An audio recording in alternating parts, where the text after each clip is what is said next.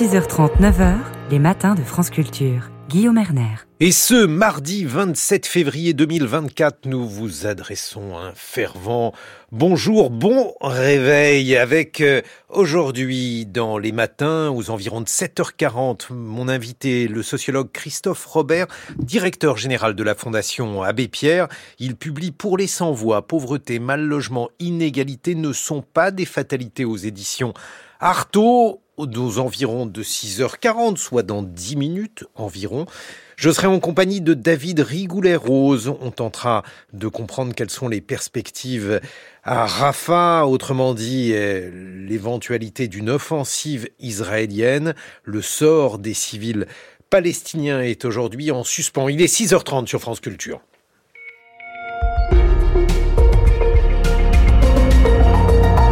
Eh bien voilà, bon réveil à tous. Voici le journal de Valentin Bertrand. Bonjour Valentin. Bonjour Guillaume, bonjour à toutes et à tous.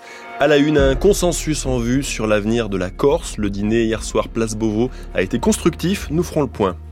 L'extrême droite est donnée gagnante des élections municipales organisées aujourd'hui en Israël, à Jérusalem-Est. Une candidate veut faire barrage grâce au soutien des Palestiniens. Et puis à cinq mois des JO en France, le risque cyber est au plus haut. Les attaques informatiques se multiplient, notamment en lien avec la Russie.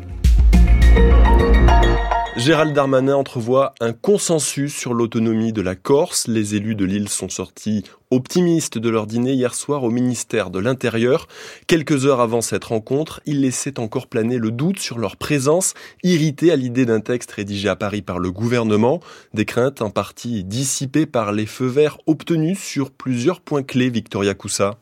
Plusieurs avancées lors de ce dîner d'après l'exécutif qui dit oui, oui pour inscrire la spécificité de la Corse dans la Constitution, c'est-à-dire sa langue, sa culture, son insularité et son attachement à la terre. Oui pour un statut de résidence et non de résidence, c'est-à-dire conditionner l'accès au logement à une durée déterminée sur l'île pour lutter contre la spéculation immobilière.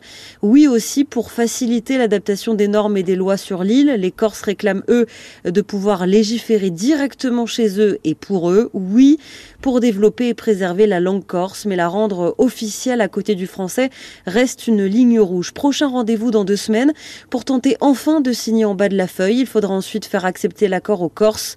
Puis, l'ultime étape la plus complexe que trois cinquièmes du Parlement acceptent de modifier la Constitution. Gérald Darmanin et les élus corses se reverront maintenant dans deux semaines pour tenter de conclure un texte avant l'inscription de la spécificité de l'île dans la Constitution.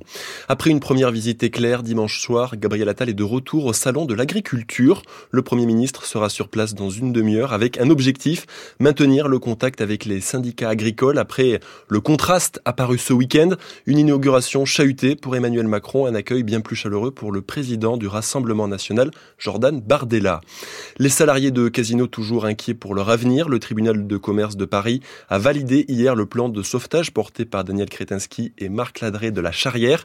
Les deux hommes d'affaires veulent désendetter le groupe, notamment en cédant la plupart des hyper et supermarchés à la concurrence. Les syndicats pointent le flou sur le nombre de salariés transférés et l'ampleur des suppressions de postes à venir. 6h32 sur France Culture, c'est la suite du journal de Valentin Bertrand. Les négociations se poursuivent sur une éventuelle trêve entre Israël et Gaza. L'émir du Qatar tchèque Tamim, un médiateur clé au Moyen-Orient, arrive en France aujourd'hui pour une visite de deux jours. Mais les plus optimistes sont les Américains. Le président Joe Biden évoquait même hier soir un cessez-le-feu. J'espère qu'on aura quelque chose d'ici la fin du week-end. En tout cas, mon conseiller à la sécurité nationale me dit que nous sommes proches. Ce n'est pas encore fait. J'espère que d'ici lundi prochain, nous aurons un cessez-le-feu.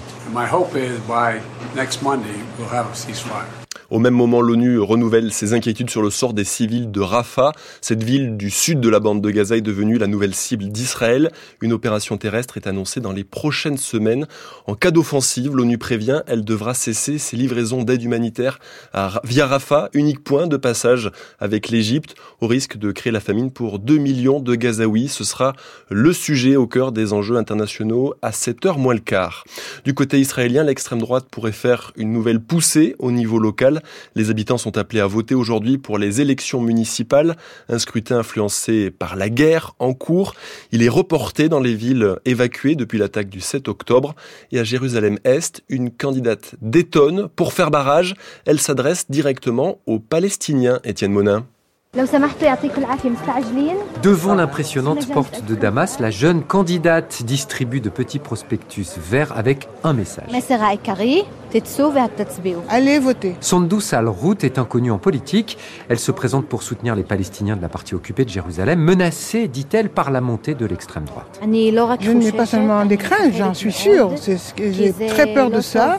Euh, et ça, ça sera une grande menace sur notre vie à nous, en Palestiniens, dans cette ville. Mais historiquement, les Palestiniens boycottent ces élections. C'est un moyen pour dénoncer l'occupation et ça ne va pas changer, dit Rami Nasserden, responsable associatif. Toutes les attaques et les agressions israéliennes contre nous après le 7 octobre démontrent que cette élection n'est pas pour nous.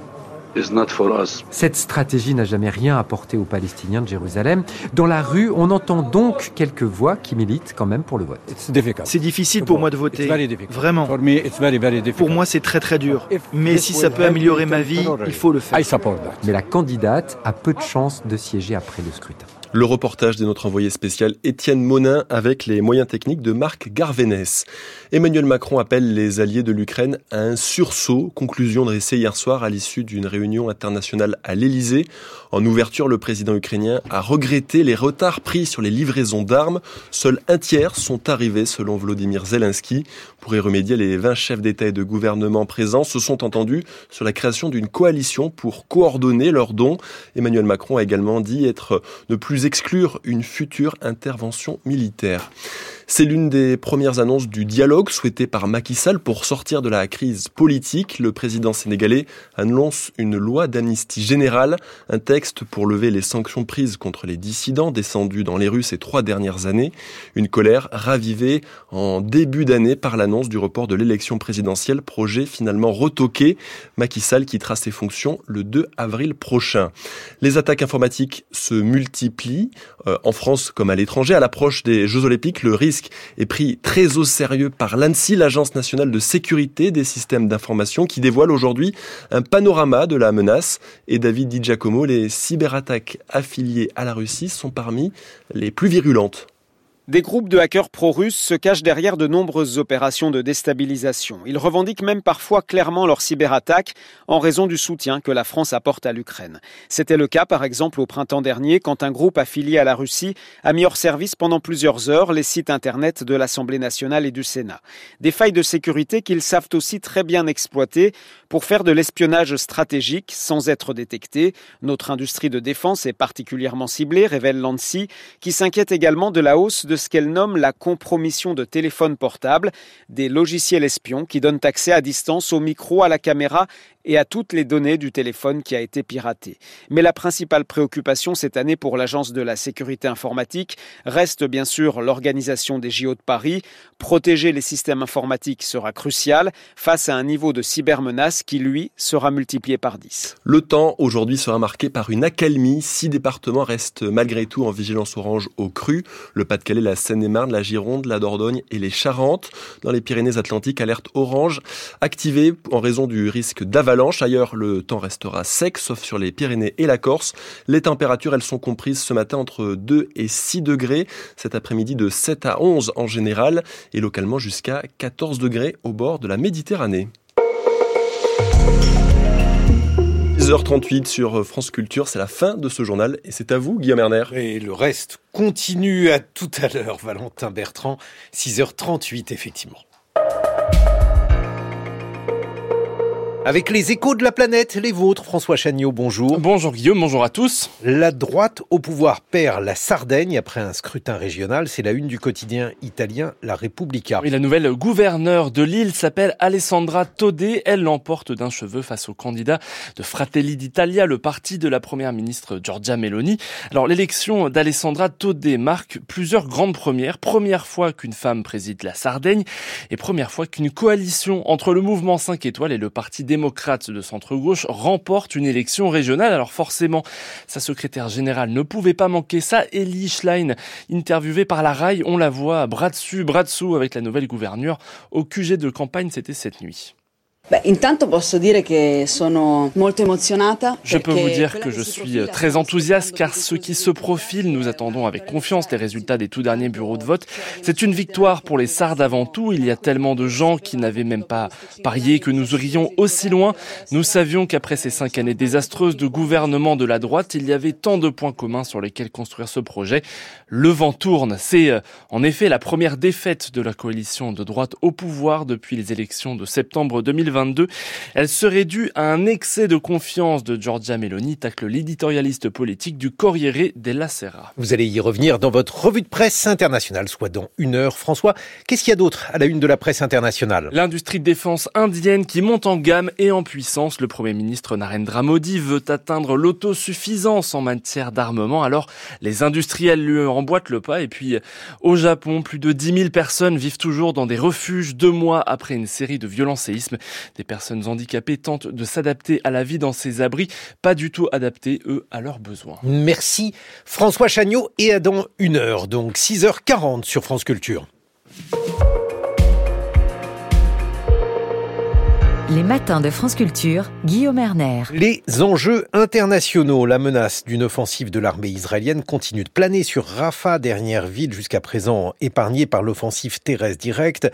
Environ 1,5 million de personnes, selon les chiffres de l'ONU, y sont entassées après avoir fui le reste de l'enclave de Gaza face à l'impossibilité d'évacuer par le sud dans le Sinaï égyptien. Le gouvernement de Netanyahou a fait savoir qu'il préparait un plan d'évacuation de la ville. En parallèle, des négociations de cessez-le-feu sont en cours. Que peut-on en attendre? Bonjour David Rigoulet-Rose.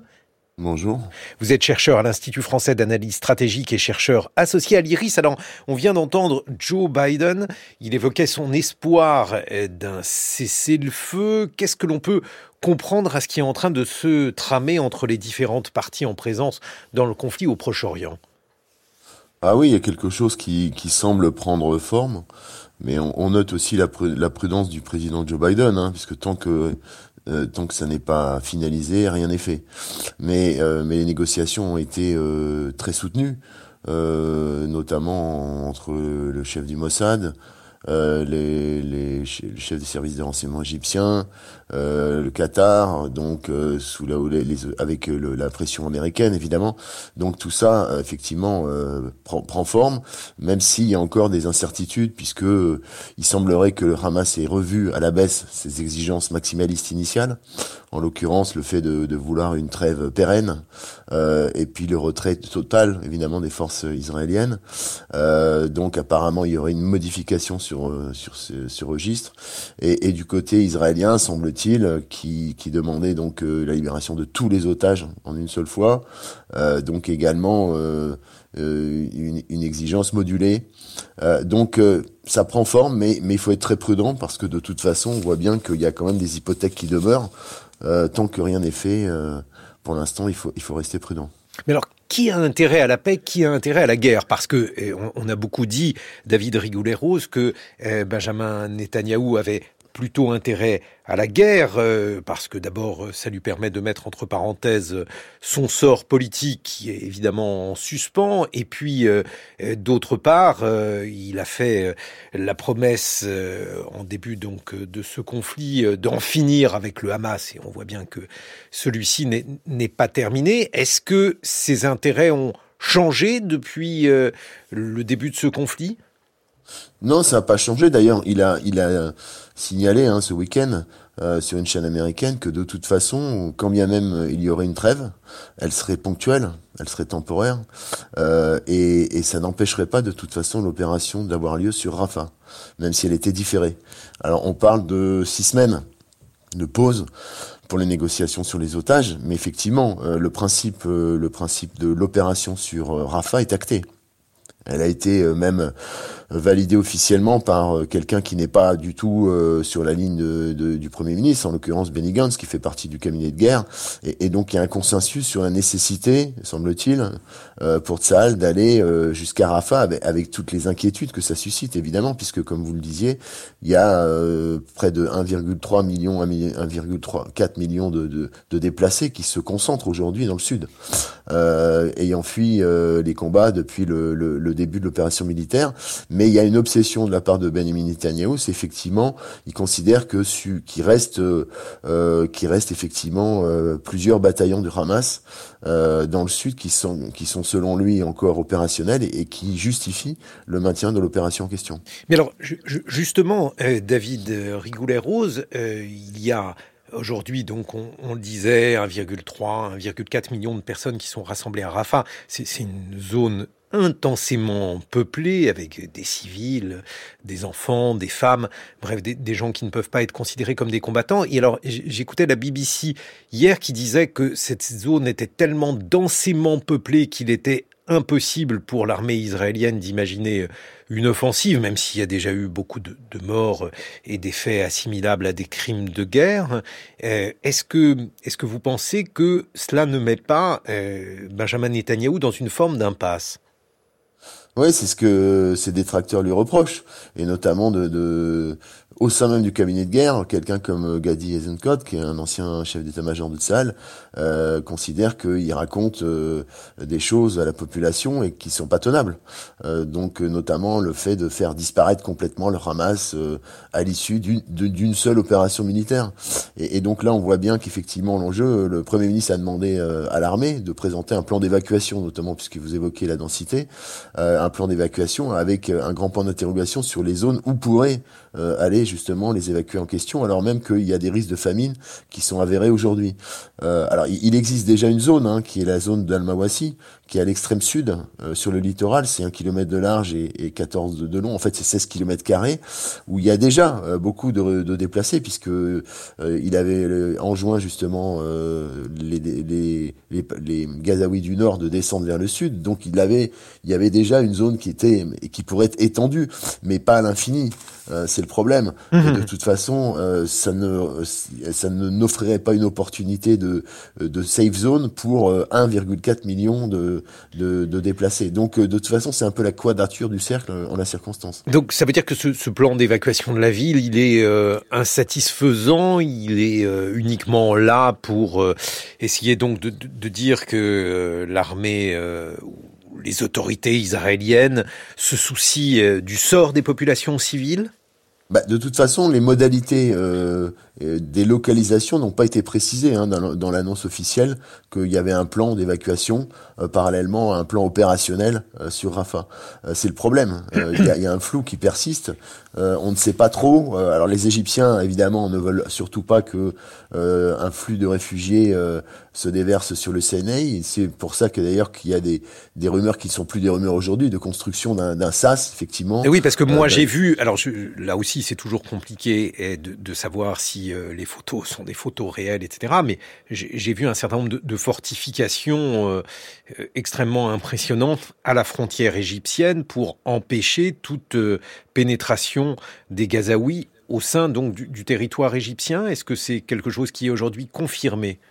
Bah, semble-t-il, il y a, effectivement des travaux avec euh, l'élévation d'un mur qui constituerait une, forme d'enclos, euh, un sas pour éviter justement euh, euh, pour éviter que euh, le y ait un afflux incontrôlé euh, dans le désert du Sinaï, dans le cas où la pression démographique serait très forte. Mais les Égyptiens ont signalé, ont signifié aux Israéliens qu'il n'était pas question d'accepter justement que ces déplacés aillent en Égypte. Donc l'autre option, c'est qu'ils remontent un peu vers le nord, mais là encore, le flou demeure mmh. effectivement, puisque officiellement, on a, les localisations éventuelles de safe zone n'ont pas été précisées. Alors ce refus égyptien, il est motivé par le fait que les Égyptiens disent qu'ils ne veulent pas permettre aux, Israéliens d'évacuer la, bande de Gaza, de faire une forme de euh, donc euh, de déplacement, de nettoyage ethnique, je ne sais pas quel terme utiliser, mais en tout cas on, voit l'idée. Euh, D'autres disent que Al-Sisi ne veut absolument pas de Palestiniens et de frères musulmans, puisque le Hamas est un mouvement lié aux frères musulmans sur le territoire égyptien. Oui, il y a les deux en fait. Il y a les deux simultanément. C'est-à-dire qu'effectivement, l'Égypte ne, ne, veut pas euh, cautionner un supposé calcul euh, de certains membres du gouvernement qui verraient d'un très bon œil euh, l'expulsion des Gazaouis en Égypte, voire ailleurs. Et donc, c'est une manière pour le président Sisi, notamment par rapport à son opinion publique, de montrer que il est attaché à la cause palestinienne et qu'il ne cautionnera pas une nouvelle Nakba entre guillemets, mmh. catastrophe comme en 1948.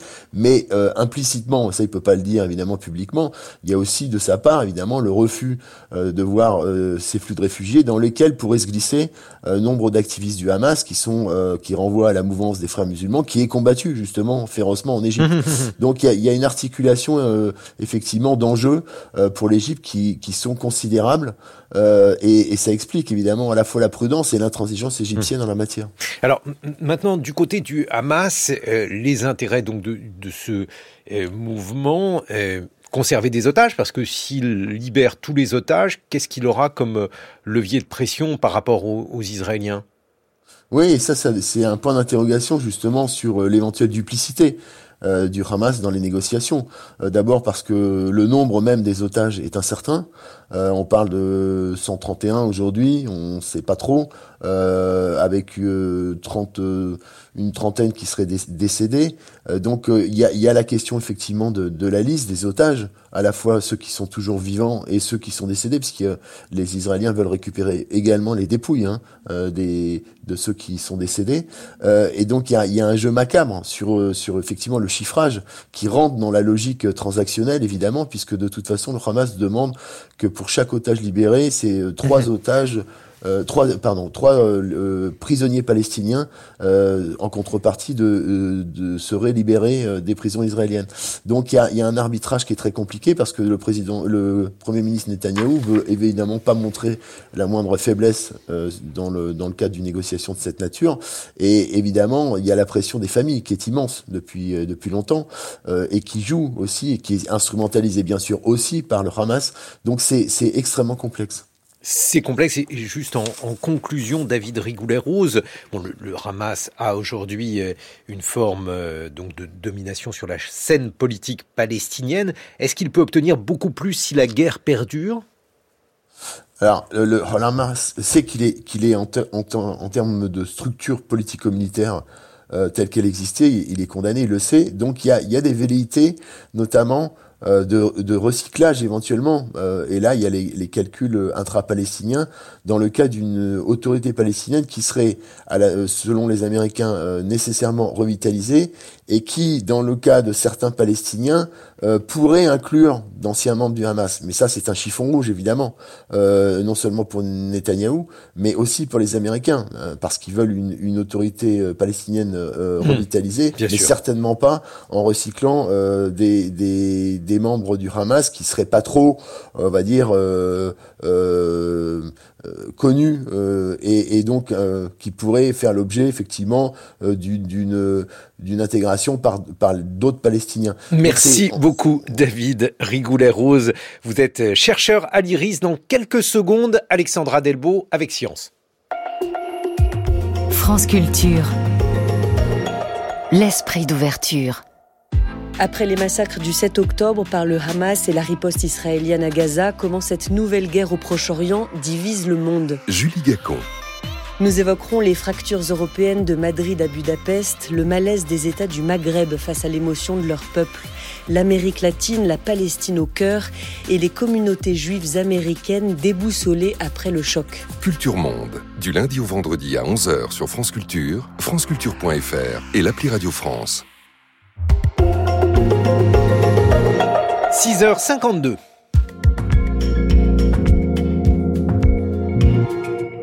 Avec Science, avec vous Alexandra Delbo, bonjour. Bonjour Guillaume.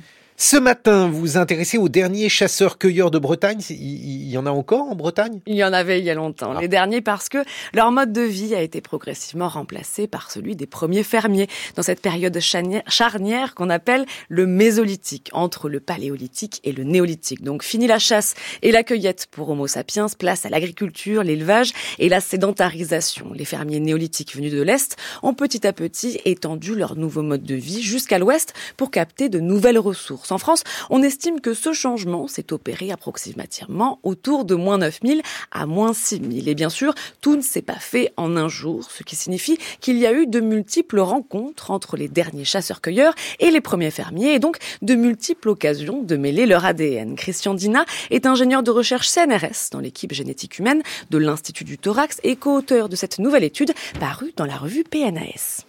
Beaucoup de chercheurs se sont intéressés à cette, rencontre entre deux modes de vie et deux, deux populations.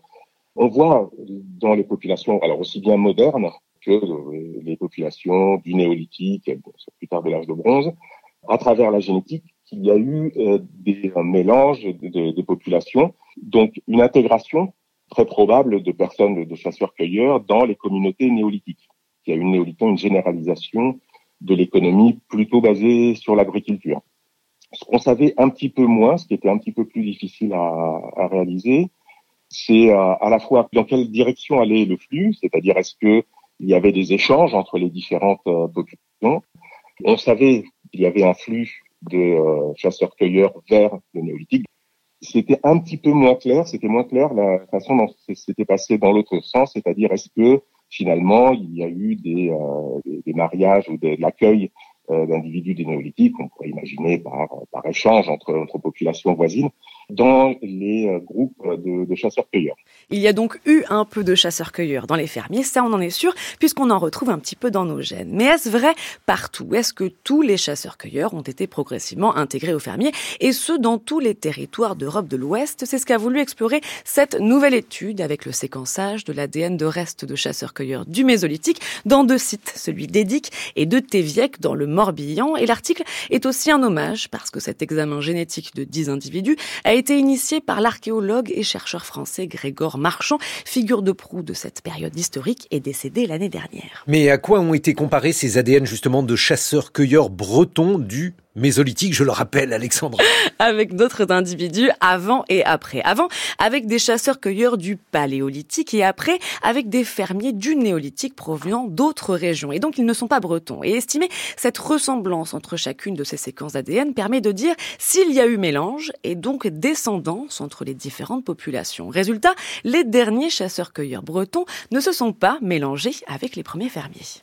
On ne trouve aucune origine donc de séquences d'ADN qui pourraient être issues d'échanges de, matériel génétique, donc de mariage, d'enfants, de reproduction, avec des individus du, du néolithique, euh, dont on sait pourtant par les traces archéologiques qu'elles ont pu exister sur la grande zone géographique euh, vers, la, vers la même période. On pourrait penser aussi que ces populations qui sont vraiment euh, chasseurs-cueilleurs à l'extrême, une extrémité de l'Europe et dans des petites populations, c'était peut-être tout simplement parce qu'il y avait des mariages plutôt à l'intérieur de la population. Or, ce n'est pas du tout le cas. En fait, ce qui est démontré euh, dans, dans, ces analyses, euh, c'est que ces communautés chasseurs-cueilleurs, en tout cas ces deux communautés, mais je pense que ça peut être généralisable, euh, avaient plutôt une stratégie d'évitement de la consanguinité, puisqu'on retrouve très très peu de liens parentaux très forts entre les, les individus de la, de la même population. Ce qu'on voit dans l'ADN montre qu'il y avait une stratégie, en tout cas une, une façon de faire, qui était sans doute des mariages avec d'autres groupes, une, une stratégie pour maintenir l'exogamie. Alors pas d'échange, mais pas de repli sur soi non plus. Sans consanguinité, la solution pour avoir une descendance est l'exogamie, donc un échange avec d'autres clans de chasseurs-cueilleurs. C'est donc une stratégie de subsistance différente de celle qu'on connaissait jusqu'à présent, et elle ne vaut que pour la région. Pour être encore plus précis, il faudrait affiner ces résultats en comparant l'ADN de ces chasseurs-cueilleurs à des individus néolithiques, mais bien bretons cette fois, et pas provenant d'autres régions. Mais jusqu'à présent, aucun d'entre eux n'a jamais été découvert. Les sols acides de Bretagne rendent plus difficile ces conservations. L'autre perspective, plus générale, est de pouvoir étendre ce genre d'analyse multidisciplinaire à d'autres régions de France et d'Europe. Merci Alexandra, on salue les chasseurs-cueilleurs qui nous écoutent à en Bretagne par exemple et ailleurs.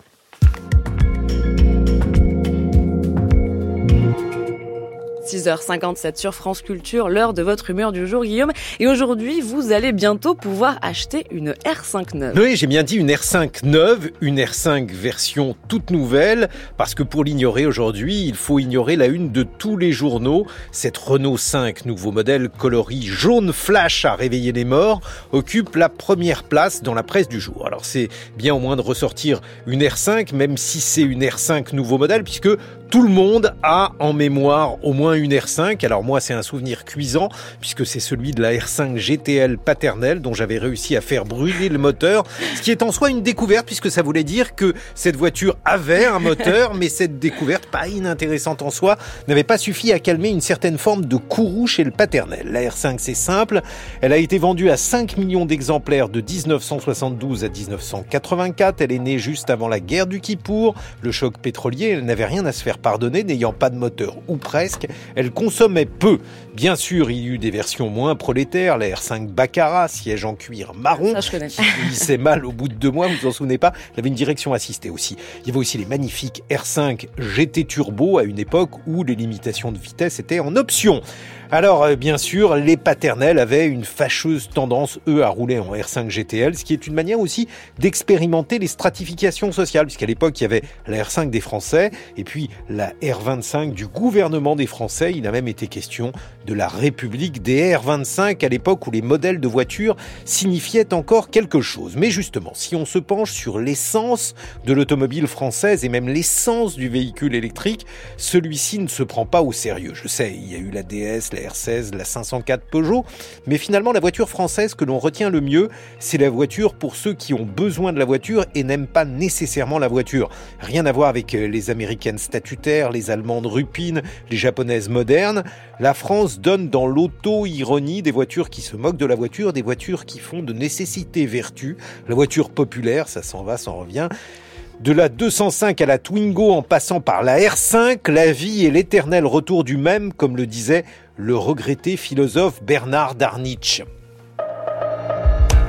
Les matins de France Culture. Guillaume Erner. Eh bien, il est 7 heures et c'est l'heure du journal d'Anne-Laure Chouin. Bonjour Anne-Laure.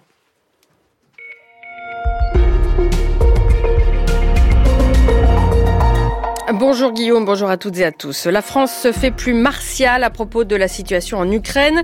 Hier, l'Elysée a même envisagé la possibilité d'envoyer des troupes au sol pour assurer la défaite russe. Nous y reviendrons. Casino est sauvé du redressement judiciaire, mais à un prix très élevé pour l'enseigne principale du groupe. Retour sur la décision hier du tribunal de commerce de Paris. Et puis CNews s'excuse après une infographie choquante à propos de l'IVG dans son émission religieuse du dimanche. Des excuses qui sonnent faux, estime un spécialiste. Après ce journal, question du jour, Marguerite Caton. Du verger à la compote, la pomme est-elle rentable? La conférence avait été organisée à la hâte. Elle s'est conclue hier par des engagements et un discours fort, mais sans décision immédiate. Emmanuel Macron avait convié les soutiens européens de l'Ukraine à l'Elysée, alors que sur le terrain, Kiev connaît une passe difficile et attend avec impatience de nouvelles livraisons d'armes occidentales. Hier, le président français a appelé à un sursaut des alliés pour assurer la défaite de la Russie dans ce conflit. Bonjour Claude Guibal. Bonjour. Le discours élyséen s'est fait plus martial sur le conflit ukrainien. Oui, on avait déjà euh, entendu une radicalisation du discours d'Emmanuel Macron depuis dix jours, depuis la venue hein, de Volodymyr Zelensky à Paris le jour même de la mort d'Alexei Navalny. Mais hier, Emmanuel Macron a déplacé le curseur d'un cran face à la menace russe en éludant plus la possibilité d'une intervention étrangère directe en Ukraine. Un discours martial qui permet à Emmanuel Macron de tenter de se positionner en première ligne de l'appui apporté à Kiev. Des mots forts donc, mais quand sera-t-il des actes? Mm, Emmanuel Macron l'a redit hier, il maintiendra une ambiguïté stratégique, façon d'éluder peut-être, il a préféré insister sur le consensus dégagé lors de cette conférence, un engagement à produire plus d'armes européennes, la création d'une coalition pour fournir à Kiev des missiles et des bombes de moyenne et longue portée. On sait que l'Allemagne y reste cependant réticente et alors que Volodymyr Zelensky a regretté en ouverture de conférence que seuls 30% des obus promis à l'Ukraine aient été livrés, Emmanuel Macron a expliqué que des démarches démarche était faite pour que l'Union européenne achète des munitions hors d'Europe afin de soutenir l'effort de guerre ukrainien en attendant que les chaînes de production européennes soient capables de le faire. Nous avons la conviction en effet que la défaite de la Russie est indispensable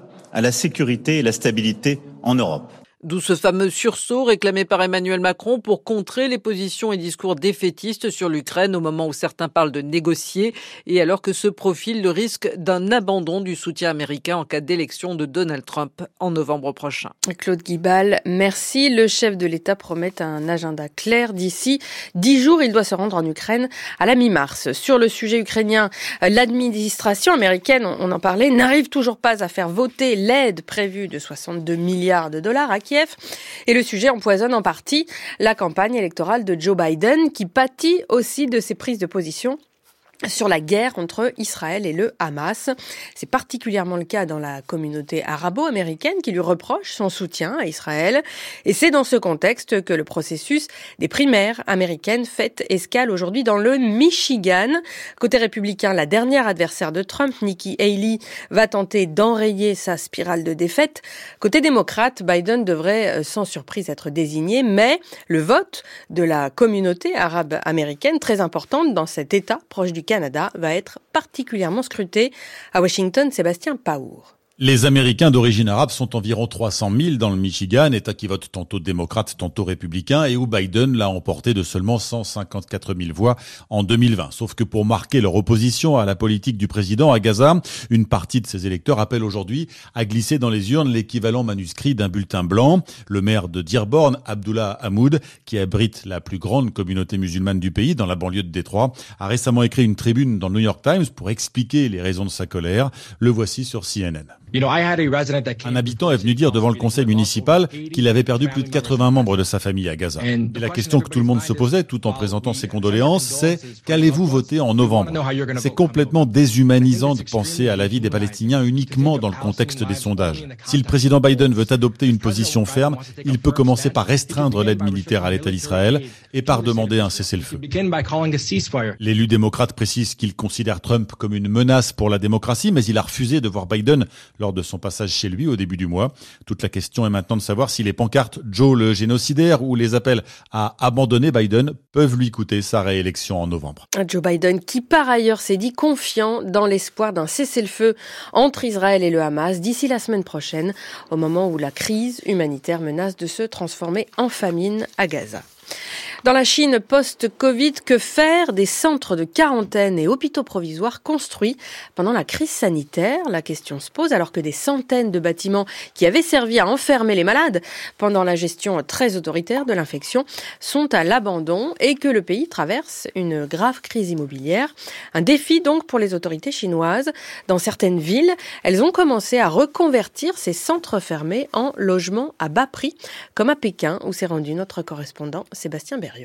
Dans cet immense complexe résidentiel, les traces des anciennes restrictions n'ont pas totalement disparu. Des gardes contrôlent strictement les entrées et des barbelés rappellent que ce site, avec ses 5000 chambres, était bien un centre d'enfermement aujourd'hui reconverti en logement. À l'intérieur, on voit que de nombreuses chambres sont déjà occupées, par exemple par la famille de ce chauffeur de taxi. C'est sa femme qui nous explique. On sait bien que c'était des chambres de confinement. Tous les gens qui habitent ici le savent. Pour nous, travailleurs migrants, c'est très bien, avec un loyer de seulement 154 euros par mois. On a une surface de plus de 20 mètres carrés. Un loyer inespéré dans une ville où les logements deviennent de plus en plus inaccessibles c'est d'ailleurs le prix qui a attiré ce jeune comptable, et peu importe pour lui si à l'origine ces chambres étaient conçues un petit peu comme des cellules de prison. Ce n'est vraiment pas cher pour Pékin. Jamais on n'aurait pu trouver une chambre comme ça ailleurs avec un loyer aussi bas, ou bien on aurait dû la partager avec quelqu'un d'autre. Et je ne pense pas au fait que c'était un centre pour le Covid. Je m'en fiche. Les chambres ont été désinfectées de toute façon avant l'ouverture et je n'ai pas la capacité de payer un appartement plus cher. Pour l'État chinois, c'est une manière de rentabiliser enfin ces anciens centres de quarantaine dont la construction a coûté des milliards d'euros et qui ne servent plus à rien depuis que la politique zéro Covid s'est arrêtée en décembre 2022. Sébastien Berriot. 7h07 sur France Culture, c'est la suite du journal d'Anne-Laure Chouin, la fin du suspense pour le groupe de distribution Casino. Hier, le tribunal de commerce de Paris a validé le plan de sauvegarde présenté par l'unique candidat à la reprise. Oui, un consortium mené par le milliardaire tchèque Daniel Kretinsky qui permet au groupe stéphanois de distribution d'échapper aux défauts de paiement et d'écraser une partie de sa colossale dette de plus de 7 milliards d'euros. Mais à quel prix? Car Casino va céder quasi tous ses super et hypermarchés pour se concentrer sur les quelques autres enseignes qu'il détient. Les précisions avec vous, Camille Magnard. Du groupe Casino que l'on a connu jusqu'ici, il ne reste plus grand-chose, constate l'économiste et fondateur de l'Observatoire Société et Consommation, Philippe Moati. En gros, l'essentiel des hyper et des super ont disparu, ont été cédés. Donc il reste concrètement Monoprix, Franprix, il reste Naturalia, il reste Discount. Forcément, le groupe Casino va y perdre énormément de parts de marché par rapport à ses concurrents, dans un secteur où le nombre de points de vente et donc de clients est essentiel pour obtenir les prix les plus bas possibles. Mais pour Philippe Moati, ce qui fait la valeur ajoutée des enseignes restantes, ce ne sont pas les prix pratiqués, mais bien leur segmentation assumée vers un public plutôt aisé et urbain, à l'image de Monoprix. Je pense que c'est ça le pari, hein, c'est de se dire, on a des très bons emplacements, on a des enseignes avec une bonne notoriété, eh bien, on va continuer à travailler cette différenciation. C'est un peu le sens de l'histoire pour toute la grande distribution. Donc là, un peu contraint et forcé, peut-être que le groupe Casino pourra prendre un peu le lead hein, sur euh, cette recherche d'une autre manière de faire de la distribution alimentaire qui soit pas uniquement sur la guerre des prix. Voilà en tout cas qui laisse dubitative l'intersyndicale du groupe et son porte-parole Jean Pastor, surtout inquiet des conditions sociales dans lesquelles des milliers de salariés vont être soit transférés vers de nouvelles enseignes, soit vont tout simplement perdre leur emploi. Les négociations sur le plan de sauvegarde de l'emploi seront, à n'en point douter, le plus gros défi qui attend les nouveaux dirigeants, estime le syndicaliste CGT. Parce que c'est ça aussi, hein, ils veulent se débarrasser des salariés, mais il va falloir qu'ils sortent le chéquier, les garçons. Seulement pour l'instant, quand on demande combien de salariés sont concernés, on ne sait pas. Et combien ils vont donner, on ne sait pas. Voilà. D'ailleurs, l'intersyndicale de Casino se réserve le droit, sous dix jours, de faire appel de la décision rendue hier par le tribunal de commerce de Paris. L'État et les élus de Corse se dirigent vers un consensus sur le projet de réforme constitutionnelle qui permettrait une certaine autonomie de l'île. C'est ce qui est ressorti hier d'une longue réunion au ministère de l'Intérieur. Les excuses de la chaîne CNews après une émission qui a fait vivement réagir. En l'occurrence, l'émission religieuse en quête d'esprit dimanche dernier qui a diffusé une infographie assimilant l'IVG à la première cause de mortalité dans le monde. Elle a provoqué un tollé sur les réseaux sociaux. Hier, l'une des voix de CNews s'en est excusée, la présentatrice Laurence Ferrari, à propos notamment de la comparaison faite dans l'émission entre le nombre d'IVG et les chiffres de la mortalité dans le monde. Écoutez-la. Ce sont des données incomparables. CNews présente ses excuses euh, auprès de toutes les femmes avec une pensée particulière pour celles dans le monde qui luttent pour obtenir le droit à disposer de leur corps et à toutes celles qui ont perdu la vie euh, faute de pouvoir accéder à l'IVG. Mais pour le spécialiste des médias François Jost, professeur émérite à la Sorbonne Nouvelle, auteur d'un rapport sur CNews pour euh, l'ONG Reporters sans frontières, cette erreur de la chaîne, propriété on le rappelle du milliardaire ultra-conservateur Vincent Bolloré, n'en est pas vraiment une au sens où elle correspond à la ligne de CNews. Il me semble que ce genre de choses, d'abord, ne peut pas être euh, vraiment euh, une erreur. C'est pas quelque chose qui arrive euh, par hasard. Donc, je pense qu'il y a une intention. Et cette intention recouvre pas mal de choses qu'on sait de cette chaîne qui met en avant un catholicisme extrêmement réactionnaire.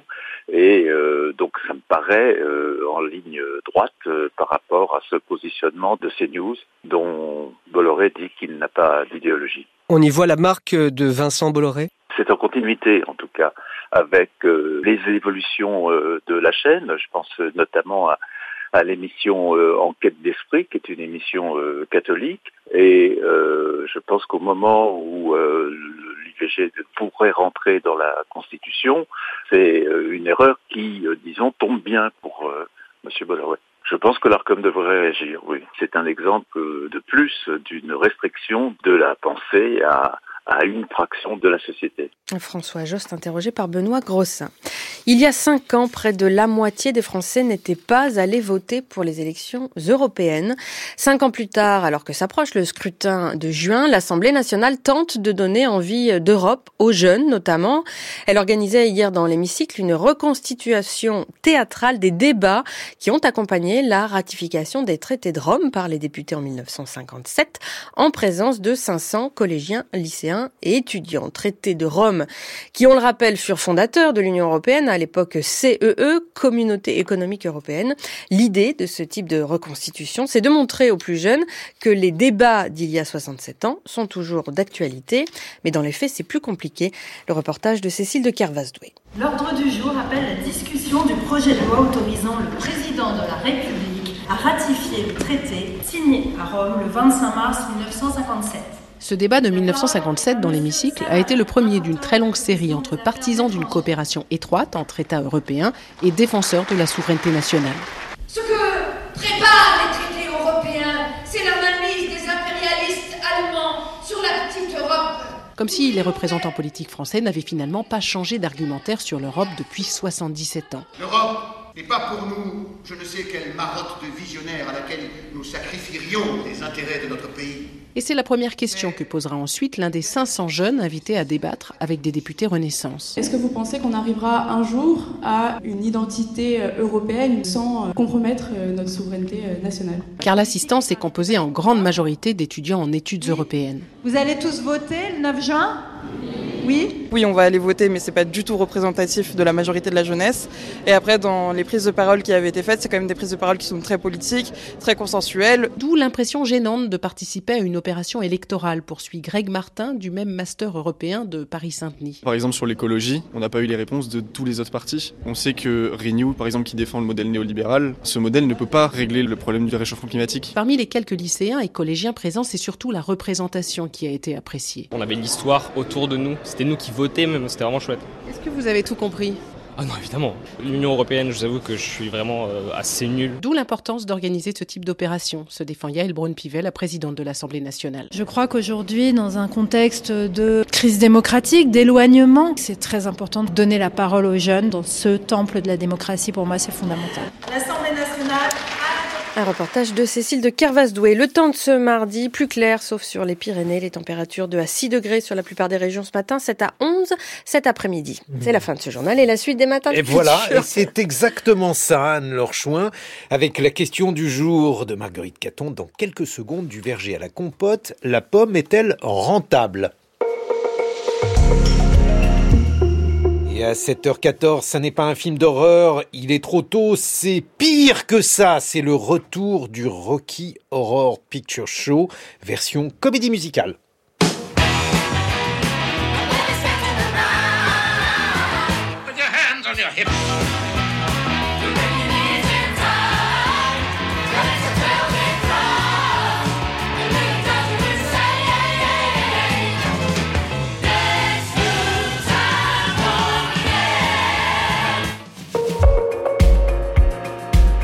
6h30, 9h, les matins de France Culture. Guillaume Erner. Marguerite Caton, je vous salue.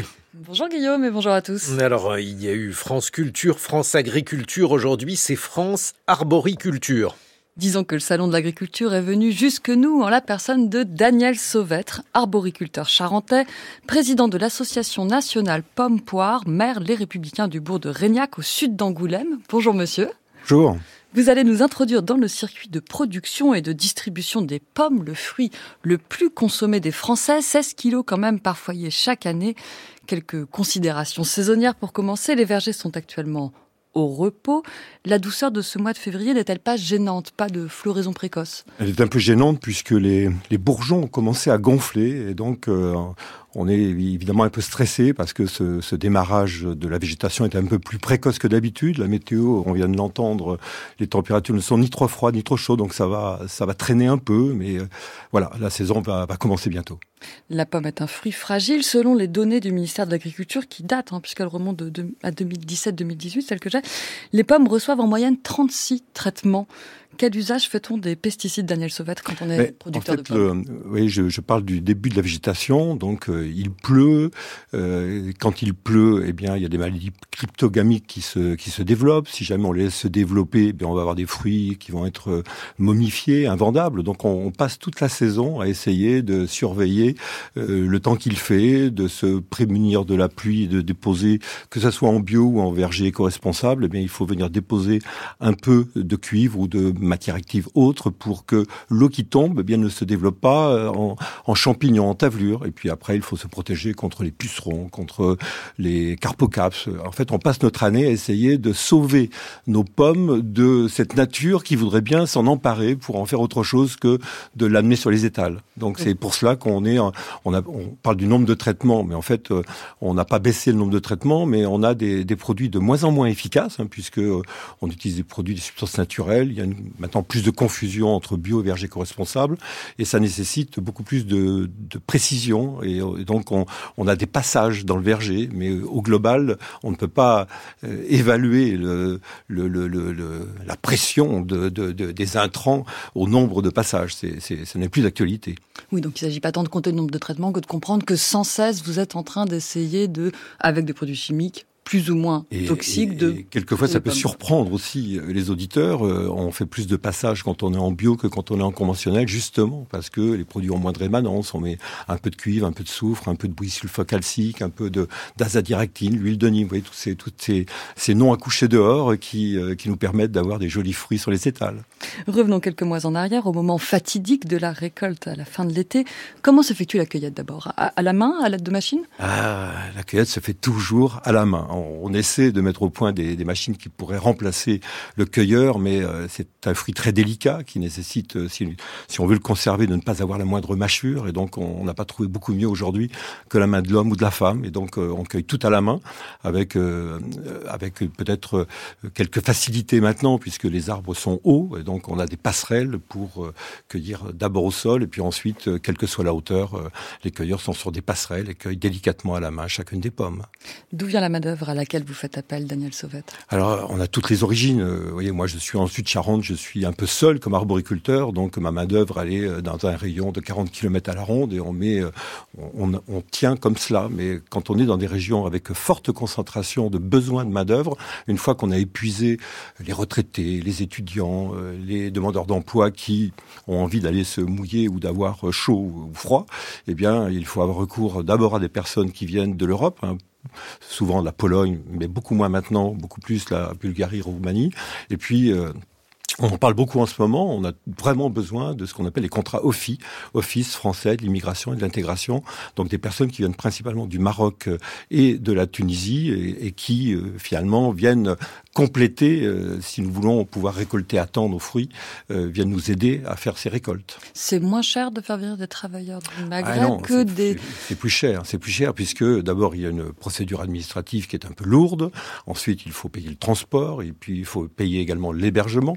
Et puis, et puis euh, les salaires sont les mêmes que pour. Euh, vous voyez, moi, je suis presque dans une situation facile puisque les personnes viennent chez moi, euh, retournent chez elles pour déjeuner ou dormir, alors que si j'avais des personnes qui viennent du Maroc, eh bien, j'aurais un coût plus élevé, mais peut-être un rendement meilleur. Après la récolte, étape suivante à celle du tri des pommes, Daniel Sauvêtre, les belles seront destinées au marché de frais, les moches à la compote, avec des prix très différents selon les filières. Donc c'est un arbitrage assez crucial, autant économique qu'esthétique. Comment procédez-vous?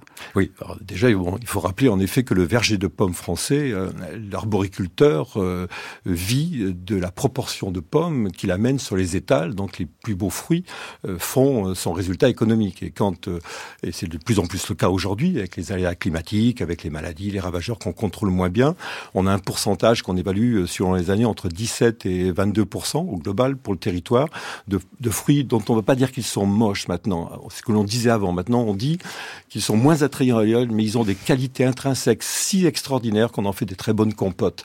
Euh, je dis ça parce que nous avons besoin de revaloriser ces fruits également au prix de revient, ce qui n'était pas le cas jusqu'à aujourd'hui. Oui, parce que du coup, ce sont des prix très différents entre ces deux filières. Comment se, se fixe le cours de la pomme Alors, le cours de la pomme, il se fixe au quotidien. C'est l'offre et la demande. C'est la confrontation brutale de l'offre et de la demande entre les opérateurs commerciaux. Quand il y a de la rareté, les prix montent. Quand il y a abondance, les prix baissent. Et puis, euh, tout notre rôle est d'essayer justement de trouver des régulations. Mais euh, c'est extrêmement difficile, hein, puisque euh, le, le, le on n'a pas de, lissage ou de contractualisme, ou très peu. Hein. On est vraiment soumis à, ce, ce ratio offre-demande, et puis euh, suivant les qualités, suivant les variétés, suivant le, les circuits commerciaux, suivant aussi la, rudesse de, la volonté des distributeurs de faire venir des personnes dans leurs magasins et qui essaient d'écraser les premiers prix, ce contre quoi nous luttons. Voilà, on est dans cette, dans cette euh, dynamique permanente. Et évidemment, un autre marché, le marché des pommes qui vont à la transformation qui vont faire des jus, qui vont faire euh, euh, de la compote. Donc là, on est toujours sur l'offre et la demande. Et un peu plus élargie. Hein. C'est pas uniquement la France, c'est également l'Espagne, Portugal, Italie. Donc euh, elles peuvent venir de partout pour faire de très bonnes compotes. Donc notre combat aujourd'hui, c'est de pousser à l'identification de l'origine France de manière à ce que on puisse, parce que nous avons des prix de revient beaucoup plus élevés que les autres euh, pays européens, et eh bien que nous puissions euh, justifier pourquoi nous demandons à nos transformateurs des prix plus élevés.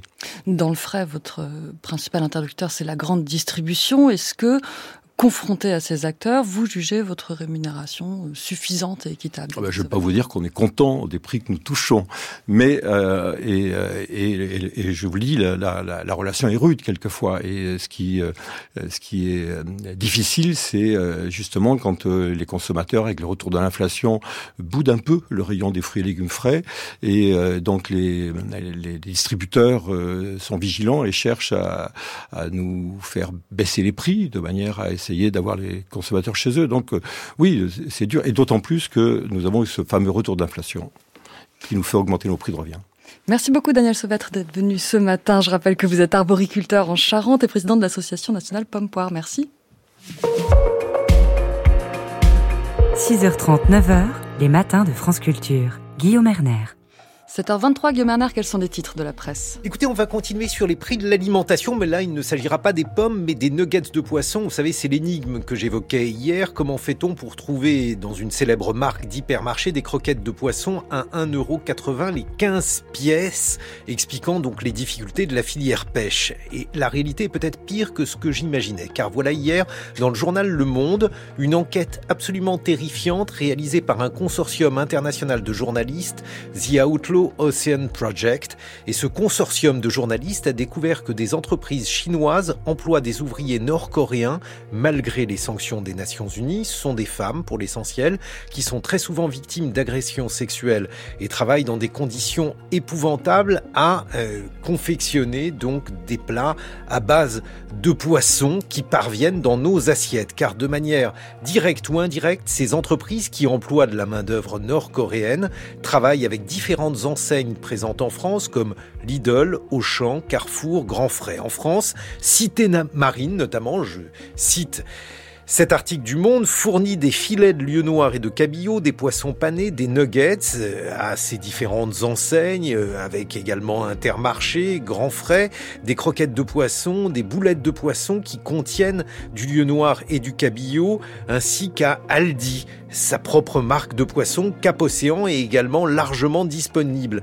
Bref, on a cette suspicion, et cette suspicion renforcée également par le fait que ces entreprises chinoises qui emploient donc des quasi-esclaves euh, nord-coréens, eh bien, ces entreprises fournissent Cisco. Alors, vous ne connaissez pas Cisco, mais c'est l'un des principaux fournisseurs dans l'Hexagone. Il fournit notamment eh, des produits de la mer surgelée pour les écoles, les hôpitaux et les autorités locales. Voilà où nous en sommes.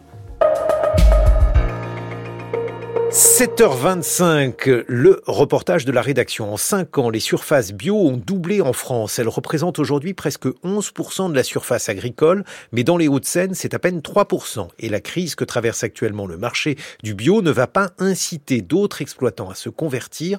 Un reportage de Lise Verbeck. Olivier Desmarais est éleveur à Saint-Segré dans la Somme. C'est du mouton euh, boulonné, donc c'est euh, la race euh, des Hauts-de-France. Donc c'est une race qui est en voie de disparition. Aujourd'hui, c'est plus le cas. Il y a 3000 brebis, puis on est une vingtaine d'éleveurs professionnels. Il a fait le choix du bio dès son installation il y a 20 ans. C'est vrai qu'au début, on était vraiment à contre-courant. On nous regardait un petit peu euh, bizarrement, quoi. Ça a changé, mais bon, euh, il y a toujours quand même des a priori sur, sur l'agriculture biologique. Ouais. Tous les discours qu'on entend aujourd'hui, on ne peut pas faire sans.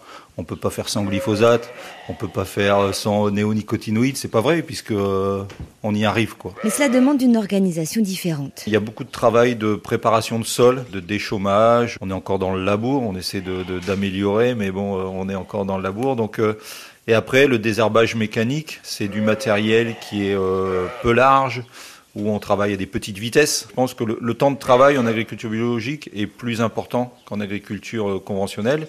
Et puis donc il y a besoin de plus de main d'œuvre. Et voilà, c'est on se met des contraintes en plus que oui effectivement il y a des gens qui le en conventionnel, je dirais c'est pas c'est tranquille. Hein. Ouais, faut pas me faire de copains, mais quand même, faut pas c'est pas forcément très très compliqué. Vous avez atteint votre destination. Donc là, nous sommes à Lerzy, un village euh, de l'Aisne. On va rejoindre Sophie Tabary euh, dans son exploitation. C'est la présidente de l'association Bio en Haute-France qui euh, veut développer la filière dans la région.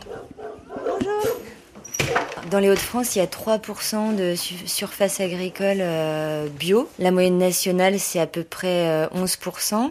Pourquoi si peu d'agriculteurs bio en Les Hauts-de-France, elles ont la particularité euh, d'être très fertiles et d'avoir très peu de contraintes euh, géomorphologiques. Donc en fait, euh, ça a été très vite possible d'industrialiser l'agriculture. Et on a donc des outils aussi industriels qui sont très complexes à transformer. Donc c'est un, sacré défi euh, de transition agroécologique. Mais et en même temps, les Hauts-de-France, ça restera un grenier à blé euh, à l'avenir, on le sait, parce qu'il encore des précipitations. Du coup, euh, la possibilité toujours de cultiver un, sol moins aride que, que dans d'autres parties de la France. Et on, a besoin de se préserver cette, cet outil-là, pas à l'échelle de 10 ans, mais à l'échelle de 30 ou 40 ans, et même plus, j'espère. Donc en fait, on a absolument besoin de la transition agroécologique dans les Hauts-de-France. Betteraves, pommes de terre, la région est centrée sur les grandes cultures. Passer au bio nécessite donc un réel changement de paradigme ça demande par contre de changer de logiciel et ça demande de, voilà d'avoir des haies, ça demande d'avoir de la biodiversité en bon état. Et plus on attend, plus ça va être difficile de restaurer euh, des écosystèmes qui nous permettent d'être en agriculture biologique. Par exemple, en bio, on a besoin de 11 cultures. On peut pas euh, faire de la patate et de la betterave euh, avec un peu de maïs. On est obligé d'avoir d'autres choses et il faut réussir à les valoriser. Ça demande de changer les habitudes alimentaires et ça demande du coup que vraiment toute la filière et jusqu'au consommateur soit prête à accepter ce changement. Le bio en ce moment est en crise avec une baisse des ventes à cause de l'inflation, le non-respect de la loi Egalim qui prévoit 20% de bio dans la restauration scolaire est aussi un facteur de cette crise, ce qui n'incite pas les agriculteurs à se convertir dans la région. On a d'abord des gens qui attendent pour se convertir ou qui n'ont pas pu finir de convertir leur ferme et des jeunes qui voudraient s'installer en bio qui peuvent pas. Et on en a beaucoup qui arrêtent aussi en se disant qu'ils sont pas prêts à repartir en conventionnel mais que du coup ils arrêtent l'agriculture. La région Hauts-de-France a renouvelé un plan sur 5 ans d'aide au bio mais doit aussi conjuguer avec les industriels des chips, des frites, les sucriers, gros pourvoyeurs d'emplois. C'était le reportage de Lise Verbeck. Dans quelques instants, nous serons en compagnie de Christophe Robert, délégué général de la Fondation Abbé Pierre. Il publie Pour les sans-voix aux éditions Artaud. On va évoquer avec lui euh, la condition des pauvres, des mal logés et les inégalités en France. 7h30 sur France Culture.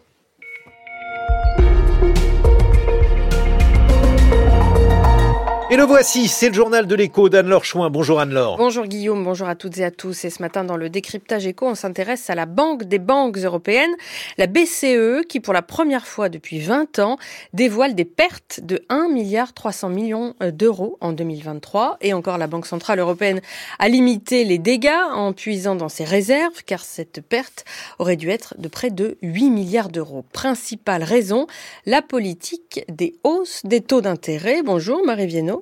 Bonjour Anne-Laure. C'est vous qui signez ce décryptage. Vous nous expliquez comment cette hausse des taux destinée à réduire l'inflation a aussi affecté la BCE.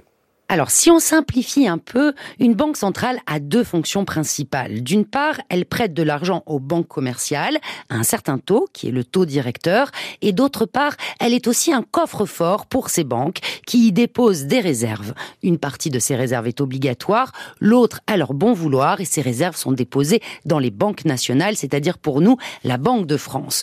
Or, ces dépôts, ils sont rémunérés, et rémunérés à un taux qui dépend du taux directeur principal Vous me voyez venir, en augmentant ce taux directeur, la BCE a donc aussi augmenté les intérêts versés aux banques commerciales. Or, les réserves auxquelles ces taux se sont appliqués avaient beaucoup augmenté ces dernières années parce que souvenez-vous, la BCE, avant de lutter contre l'inflation, luttait contre le manque d'inflation. Elle a donc déversé énormément d'euros dans le circuit financier. Une partie de ces euros, les banques les ont prêtés, mais une partie, elles les ont déposés en réserve. Et donc, c'est ces réserves qu'il faut plus rémunérer aujourd'hui qu'auparavant. En 2023, ces dépôts ont été rémunérés à 3,8%, alors qu'en 2022, c'était 0,6%. Ainsi s'expliquent ces pertes inédites de 2023. L'arroseur a arrosé en quelque sorte. Et quelles seront les conséquences de ces résultats négatifs pour la Banque Centrale Européenne, Marie?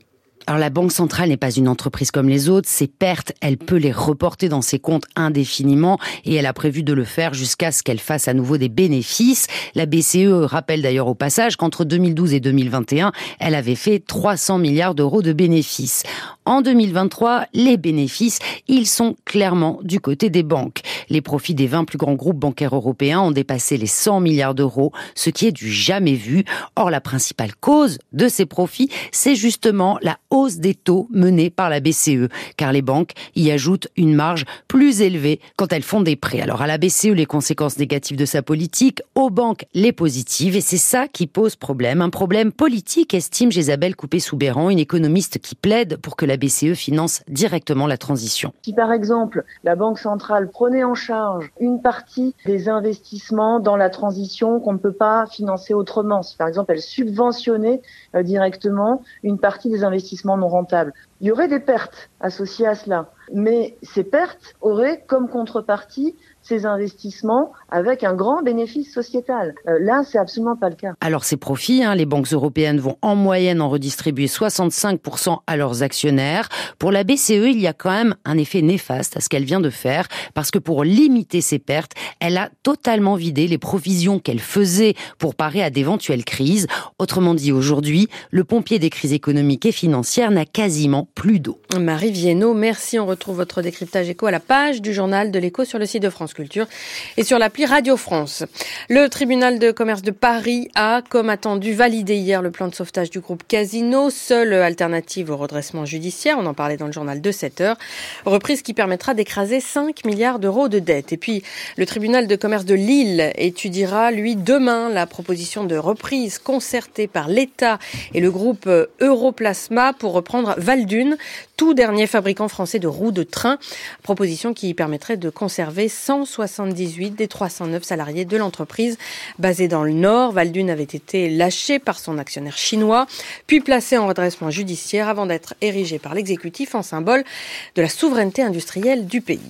C'est l'un des deux plus euh, grands groupes d'intelligence artificielle en Europe. Le groupe français Mistral a dévoilé hier un partenariat avec euh, Microsoft et son euh, intelligence artificielle conversationnelle via la création de Le Chat, clin d'œil à ChatGPT, GPT, pardon, qui s'adresse pour l'instant aux entreprises seulement et qui est multilingue. Mistral est valorisé à quelques 2 milliards de dollars, moins d'un an après sa création, en avril 2023. Contrairement à ses homologues américains, il promeut par exemple le développement de modèles en source ouverte utilisables par tous. La France s'est particulièrement positionnée dans la course à l'IA en Europe mi-février.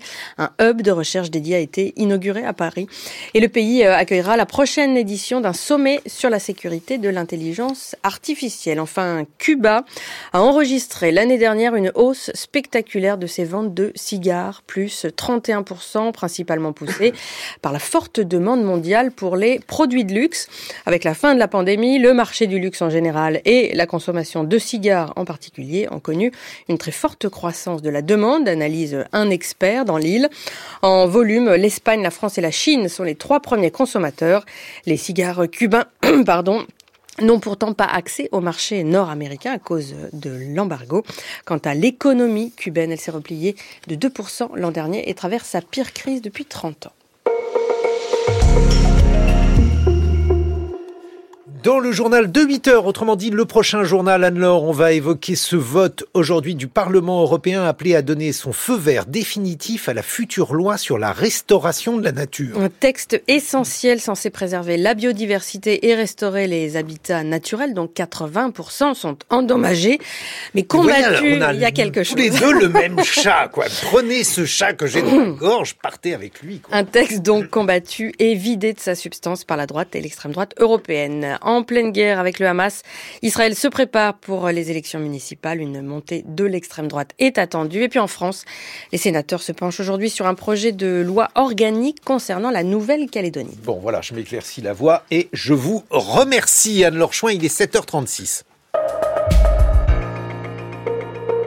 Et c'est la revue de presse internationale de François Chagnot. Bonjour François. Bonjour Guillaume, bonjour à tous. En Italie, la droite concède une première défaite depuis son arrivée au pouvoir après les élections régionales en Sardaigne. Ah oui Guillaume, la victoire d'une coalition de gauche marque un tournant dans la politique italienne, veut croire le quotidien La Repubblica.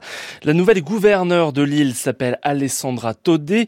L'élection de l'ancienne vice-présidente du mouvement 5 étoiles marque plusieurs grandes premières en Italie. C'est la première fois qu'une femme gouverne la Sardaigne et sur surtout note le quotidien, c'est la première fois que l'alliance du mouvement 5 étoiles et du Parti démocrate de centre-gauche leur permet de remporter une région. La secrétaire générale du Parti démocrate s'en félicitait. Hier soir, la RAI l'a filmé au QG de campagne cette nuit. On la voit bras dessus, bras dessous avec la nouvelle gouverneure après l'annonce des résultats. Je peux dire que je suis très enthousiaste car ce qui se profile, nous attendons avec confiance les résultats des tout derniers bureaux de vote. C'est une victoire pour les Sardes avant tout, une victoire pour cette candidate extraordinaire qui pourra redonner de l'espoir à ce merveilleux pays qui est le sien, une victoire pour une coalition qui a mis en place un projet crédible et convaincant autour des choses sur lesquelles nous nous sommes reconnus autour de sa candidature. Donc nous sommes très heureux, il y a tellement de gens qui n'avaient même même pas parié que nous irions aussi loin. Nous savions qu'après ces cinq années désastreuses de gouvernement de droite, il y avait tant de points communs sur lesquels construire ce projet. Le vent tourne. Et pour la première ministre et sa coalition de droite et d'extrême droite, le signal est sans équivoque, note le Corriere della Sera dans son édito politique. Cette défaite, elle trahit un excès de confiance de Giorgia Meloni, grisé par une opinion euh, généralement favorable. Mais la première ministre s'est trompée en pensant que n'importe quel candidat suffisait à battre des oppositions unies presque par hasard, sauf que son poulain, celui qu'il avait choisi, un membre de son parti, était jugé extrêmement impopulaire en Sardaigne. Alors ajoute le le quotidien du soir, le camp Mélanie va devoir amorcer une réflexion radicale au sein de sa majorité car ce résultat en Sardaigne, eh bien, il modifie les équilibres que ce soit dans la coalition au pouvoir entre Frères d'Italie et la Ligue de Matteo Salvini et surtout il redonne confiance au centre-gauche à quelques mois des élections européennes de juin. Et puis direction l'Inde maintenant où l'industrie de défense monte en gamme et en puissance. Oui, on peut le constater dans cet article du Times of India. Le chef de la marine indienne y assure que désormais tous les missiles de croisière supersoniques indiens auront été produits en Inde, la commission chargée de la sécurité a validé l'achat de 200 missiles au fabricant Brahmos Aerospace Industries, le tout pour environ 2,5 milliards de dollars. Alors l'objectif, c'est de remplacer les armes importées par des missiles made in India. Notre transition d'une marine d'acheteurs à une marine de constructeurs a non seulement contribué à soutenir et à promouvoir l'industrie de la défense, elle a également entraîné une croissance économique et des compétences industrielles, ajoute ce général. Et c'est ce que confirme un article du Financial Times qui note que l'industrie de l'armement indienne a passé un cap en janvier dernier. Le conglomérat indien Adani avait alors dévoilé son premier drone de renseignement, de surveillance et de reconnaissance élaboré en partenariat avec un fabricant israélien. Ce saut technologique et industriel est essentiel hein, pour l'Inde, souligne encore le, Financial Times. L'enjeu, c'est la souveraineté économique et militaire, car l'Inde est aujourd'hui le plus gros importateur de matériel militaire au monde, avec euh, des dépenses estimée à 15,4 milliards de dollars par an. Son armée est même obligée de se fournir à l'étranger lorsqu'il s'agit de simples fusils d'assaut, une situation évidemment totalement incompatible avec l'autosuffisance prônée par le Premier ministre Narendra Modi. Et la presse japonaise s'inquiète du sort des réfugiés après les violents séismes du début d'année. Oui, deux mois après les tremblements de terre qui ont frappé la préfecture de Noto, c'est au centre du Japon, près d'un tiers des 75 000 habitations endommagées de cette région n'avaient toujours pas d'eau courante. Plus de 10 000 personnes vivent toujours dans des abris, souligne la chaîne NHK sur son site internet. Et plusieurs villes ont annoncé qu'elles ne livreront plus d'aide humanitaire dans tous ces refuges à partir de vendredi. Ça, c'est faute de moyens et de soutien de l'État japonais. Alors, les plus touchés par cette situation, ce sont bien sûr les plus précaires, les plus fragiles. C'est l'Asahi Shimbun qui s'intéresse dans un article au sort de ces personnes handicapées et, aux et des personnes âgées. Après le grand séisme de 1995, le gouvernement japonais s'était engagé à ouvrir des abris adaptés à leurs besoins en cas de tremblement de terre, comme en tout début d'année. Mais dans cette région de Noto, moins de 20% de ces refuges prévus sont sortis de terre. Merci François Chagnot pour cette revue de presse internationale. Vous venez de parler des précaires et des plus pauvres au Japon. On va parler des précaires et des plus pauvres, cette fois-ci en France. Dans quelques secondes, nous serons en compagnie de Christophe Robert, délégué général de la Fondation Abbé Pierre. Pour les 100 voix, c'est l'ouvrage qu'il publie aux éditions Artaud. France Culture. L'esprit d'ouverture.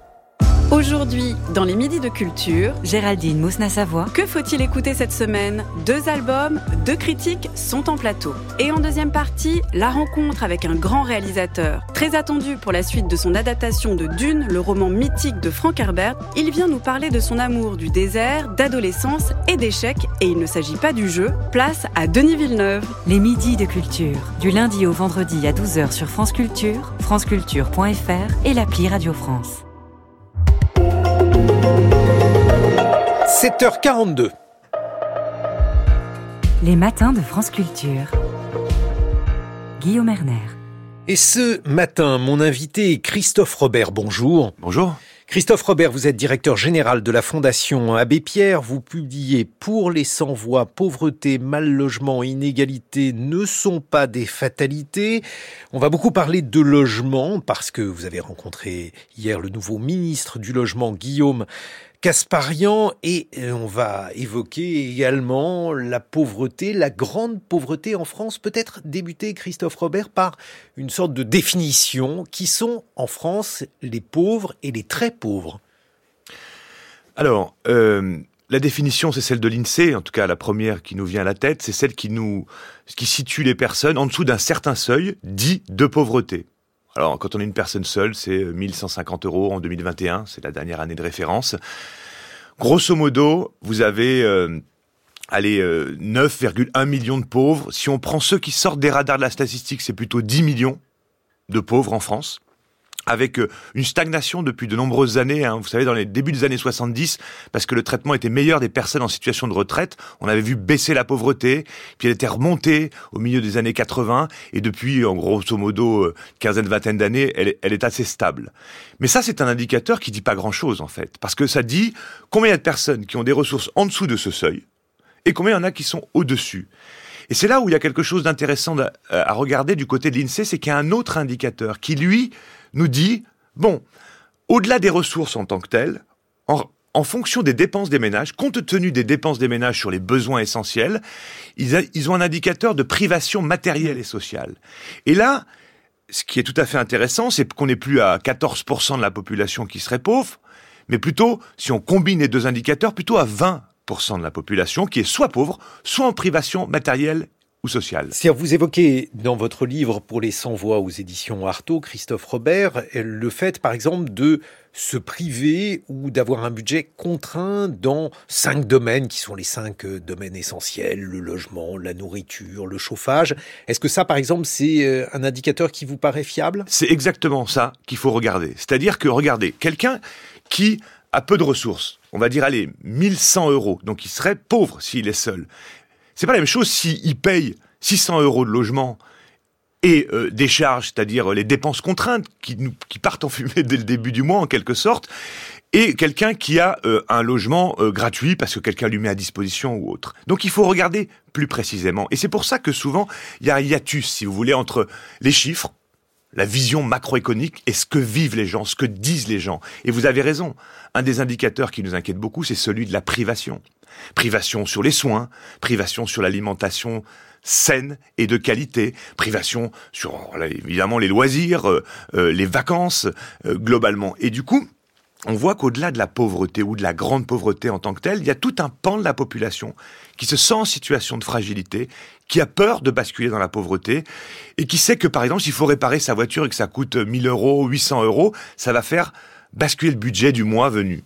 Alors, donc là, effectivement, vous donnez par exemple l'exemple d'une femme qui est euh, assistante, euh, assistante ménagère, je crois, qui gagne 1200 euros par mois, qui a 55 ans, qui utilise sa voiture euh, pour travailler et qui est dans un budget extrêmement contraint. On voit bien que si elle a des difficultés pour, par exemple, se véhiculer avec sa voiture, eh bien, elle va être dans une situation budgétaire extrêmement difficile. Exactement.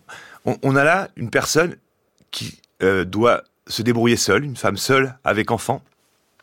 Elle a six employeurs parce qu'elle fait des ménages à domicile, du repassage. Ça veut dire en milieu rural en plus, donc ça veut dire prendre sa voiture pour aller un peu loin. Quand on a vu euh, le prix du carburant, le litre, à près de 2 euros, cette femme, ça devenait presque moins intéressant de travailler. Et vous voyez le débat qu'il peut y avoir c'est-à-dire d'entendre des discours qui stigmatisent les personnes en situation de fragilité, qui les montrent du doigt alors qu'on devrait leur tendre la main, et qui se débrouillent tous les jours, cherchent des solutions tous les jours pour garder la tête hors de l'eau, pour offrir des conditions de vie dignes à leurs enfants. Moi, c'est toutes ces souffrances dont j'ai voulu parler pendant, que j'ai vues pendant 20 ans, dont j'ai voulu parler dans ce livre. De dire, je suis en, je suis d'une tristesse je suis triste de voir le décalage qui entre la réalité vécue de tous ceux qui sont en situation de fragilité ou de pauvreté ou qui ont peur de basculer et le débat public qui peut y avoir sur le sujet ou la protection sociale que nous avons aujourd'hui dans le pays. On sait qu'en France, elle est plutôt globalement bonne, mais attention, attention, elle est en train de se réduire, elle est en train de se restreindre pour un certain nombre d'aides et il y a un risque majeur de la remettre en cause significativement dans notre pays. C'est ça qui m'inquiète beaucoup. Mais l'idée, euh, justement, de, de, protéger les pauvres est une idée qui est malgré tout plutôt présente en France, plus présente en France qu'ailleurs, avec des résultats. Alors là aussi, on peut discuter des chiffres, Christophe Robert, mais euh, si euh, on voit les choses sur la longue durée, c'est-à-dire 50 euh, ans, disons qu'on est passé en termes donc de pauvreté, je ne parle pas de grande pauvreté, de l'ordre de 18% des Français à 14%. Est-ce que vous êtes d'accord avec ce chiffre? C'est ça, avec une amélioration qui, qui, tient essentiellement aux personnes à la retraite. C'est-à-dire que euh, il y avait une dominante de personnes pauvres parmi les retraités. On a amélioré le sort des retraités pour le mettre à peu près au niveau des actifs. Et donc ça a conduit à une réduction euh, de la pauvreté. Mais encore une fois, ce qu'il faut regarder, c'est aussi les dépenses. Je prends juste les exemples, deux exemples de ces deux dernières années. Les prix alimentaires ont augmenté de 20% en deux ans. Le prix de l'électricité a augmenté de 40% en deux ans. Là, on parle de besoins essentiels. On ne parle pas de dépenses de confort. Et quand vous avez des budgets extrêmement serrés, que vous soyez pauvre ou pas pauvre au sens de l'INSEE, ce type de hausse vient vous mettre en grande difficulté et donc crée soit des pratiques de privation, on ne se chauffe plus, de plus en plus de personnes ne se chauffent plus ou se chauffent mal. Ça, c'est le phénomène de précarité énergétique qui a fortement augmenté depuis une quinzaine d'années, avec la flambée des prix de l'énergie et le fait de personnes qui n'arrivent pas à rénover leur passoire thermique. Donc, quand ils chauffent, ils chauffent l'extérieur. Donc, ce que je veux dire, c'est que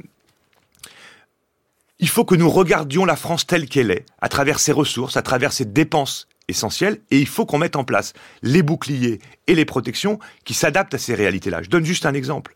Quand on parle de tarifs euh, minimum ou de faire, par exemple, les premiers mètres cubes d'eau gratuits, ceux qui sont essentiels. Et plus on va consommer, par exemple pour une piscine, plus ça va coûter cher. Voilà un bon exemple qui tient compte des besoins essentiels, qui tient compte aussi de nos besoins de restriction par rapport aux enjeux écologiques, mais qui va protéger les plus fragiles. Et ça, il y a des initiatives qui sont prises dans des collectivités, il y a des idées à l'étranger que l'on peut prendre pour s'adapter à ces nouvelles réalités du monde d'aujourd'hui. Mais alors, là aussi, il y a une sorte de mouvement dialectique puisque vous, vous dirigez euh, la Fondation Abbé Pierre, donc vous êtes là pour tirer un signal d'alarme, mais d'un autre côté, il faut aussi se, se réjouir des progrès enregistrés. Je lis dans euh, votre livre pour les sans-voix aux éditions Artaud, Christophe Robert, euh, qu'il y a en l'espace donc de 50 ans, donc de 1973 à 2020, on est passé de 52% des Français satisfaits de leur logement à 79%, ce qui veut dire que la situation là aussi s'est améliorée. Tout à fait. Mais les, choses ne sont pas incompatibles. C'est-à-dire que si effectivement, on va prendre depuis euh, l'hiver 54, on fait le 70e anniversaire de l'appel de l'abbé Pierre, la taille des logements, c'est-à-dire le nombre de mètres carrés par personne a considérablement augmenté. Les logements qui ont les toilettes, l'électricité, l'eau courante, sans commune mesure avec 54. On sortait de la guerre, il a fallu reconstruire, on a créé les grands ensembles. On est aujourd'hui dans une situation où la satisfaction globale euh, est en évolution très positive. Donc il faut le dire, il faut le dire. En revanche, vous avez des personnes qui vivent aujourd'hui comme en 1954. Je vais prendre un exemple. Les bidonvilles. Environ 20 000 personnes en France qui vivent dans des bidonvilles on avait pensé éradiquer les, bidonvilles dans les années 60-70, justement, avec les grands programmes de construction. On avait permis aux personnes de sortir de ces bidonvilles pour aller vers des logements de qualité. La privation, les privations qu'on indiquait tout à l'heure en termes de chauffage, c'est un phénomène qui est en train de se développer. Donc, rien n'est jamais acquis. Et c'est ça, à mon sens, qu'il faut intégrer. Pourquoi? Par exemple, l'emploi a évolué le salariat n'est plus ce qu'il ce était il y a encore quelques dizaines d'années, si vous voulez. L'ubérisation de la société, euh, le fait de, de phénomène des travailleurs pauvres. Je travaille, mais je suis quand même pauvre. Je travaille, mais je peux quand même être mal logé. Donc, tout n'est pas égal par ailleurs. Les évolutions font que nous devons adapter nos protections aux nouvelles réalités du monde d'aujourd'hui. Alors, on a parlé des pauvres, Parlons maintenant des très pauvres, c'est-à-dire non pas donc euh, de ces personnes qui sont insatisfaites de leur logement, mais de ces personnes qui n'ont pas de logement. Est-ce que l'on est capable aujourd'hui, Christophe Robert, de savoir combien il y a de personnes privées de logement en France? Alors oui, même si les statistiques publiques euh, ne sont pas euh, actualisées suffisamment régulièrement, sur le nombre de personnes sans domicile fixe. Ça veut dire que ce sont des personnes qui sont soit sans abri, pas de toit sur la tête du tout, soit qui vont être dans une cabane, qui vont être dans un garage transformé en logement, soit en hébergement d'urgence institutionnel. Ce chiffre, il a doublé en 10 ans.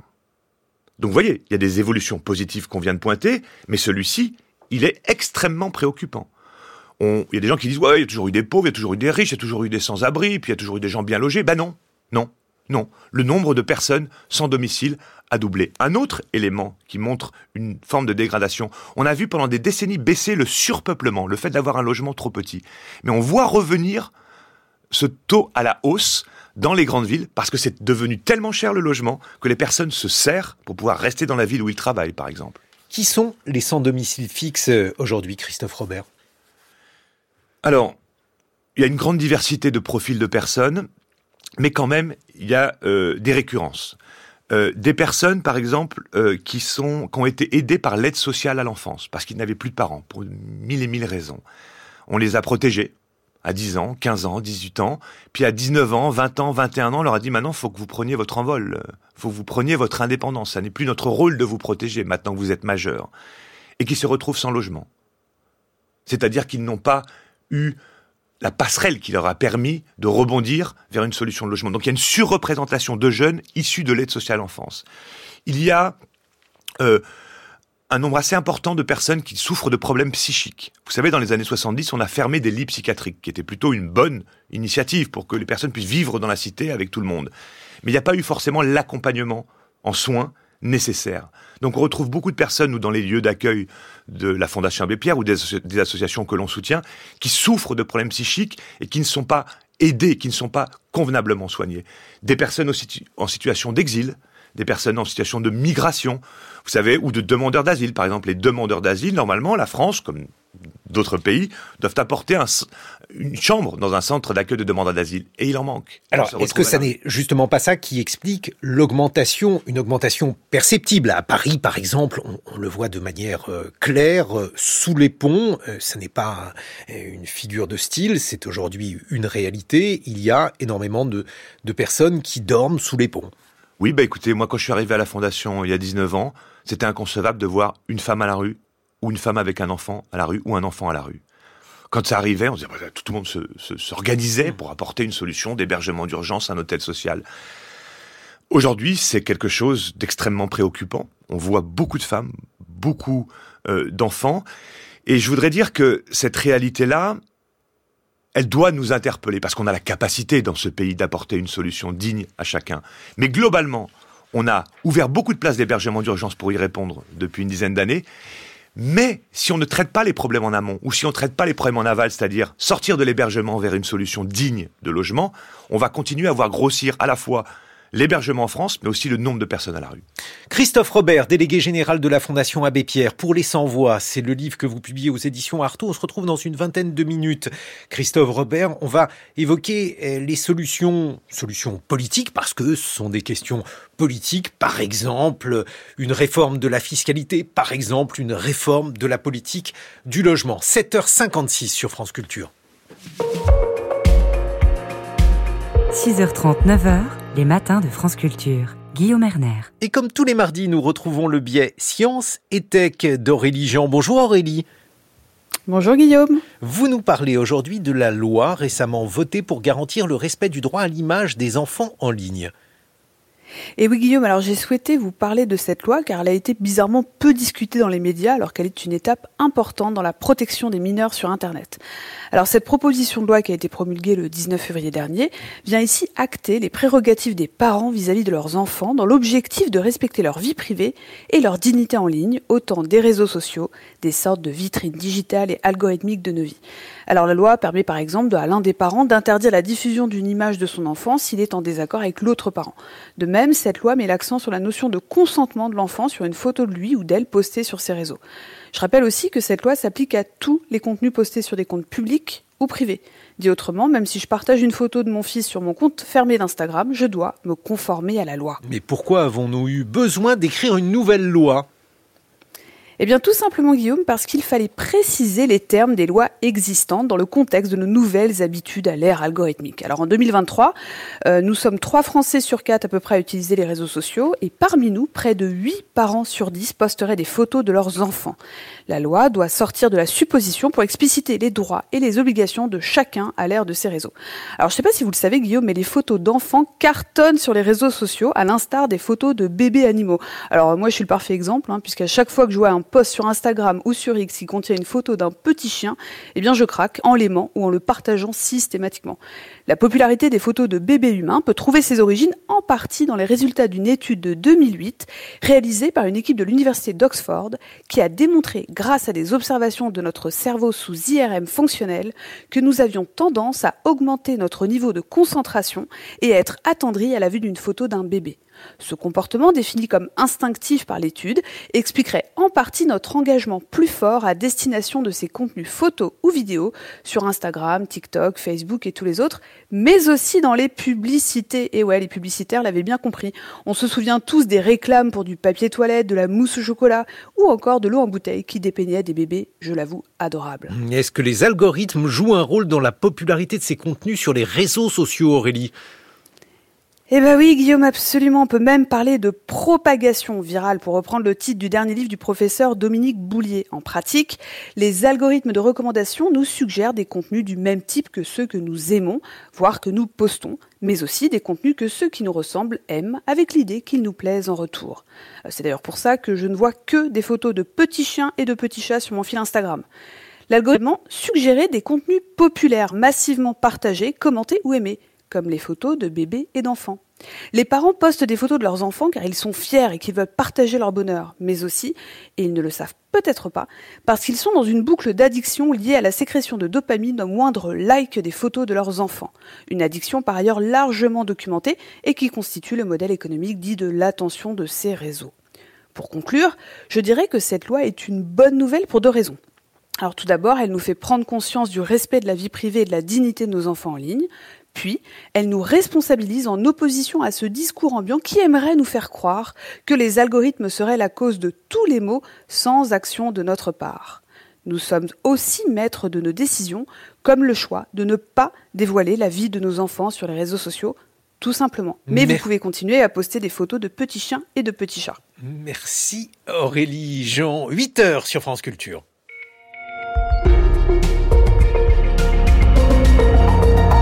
Le journal de Valentin Bertrand. Bonjour Valentin. Bonjour Guillaume, bonjour à toutes et à tous. À la une, la loi sur la restauration de la nature dans les mains des eurodéputés aujourd'hui.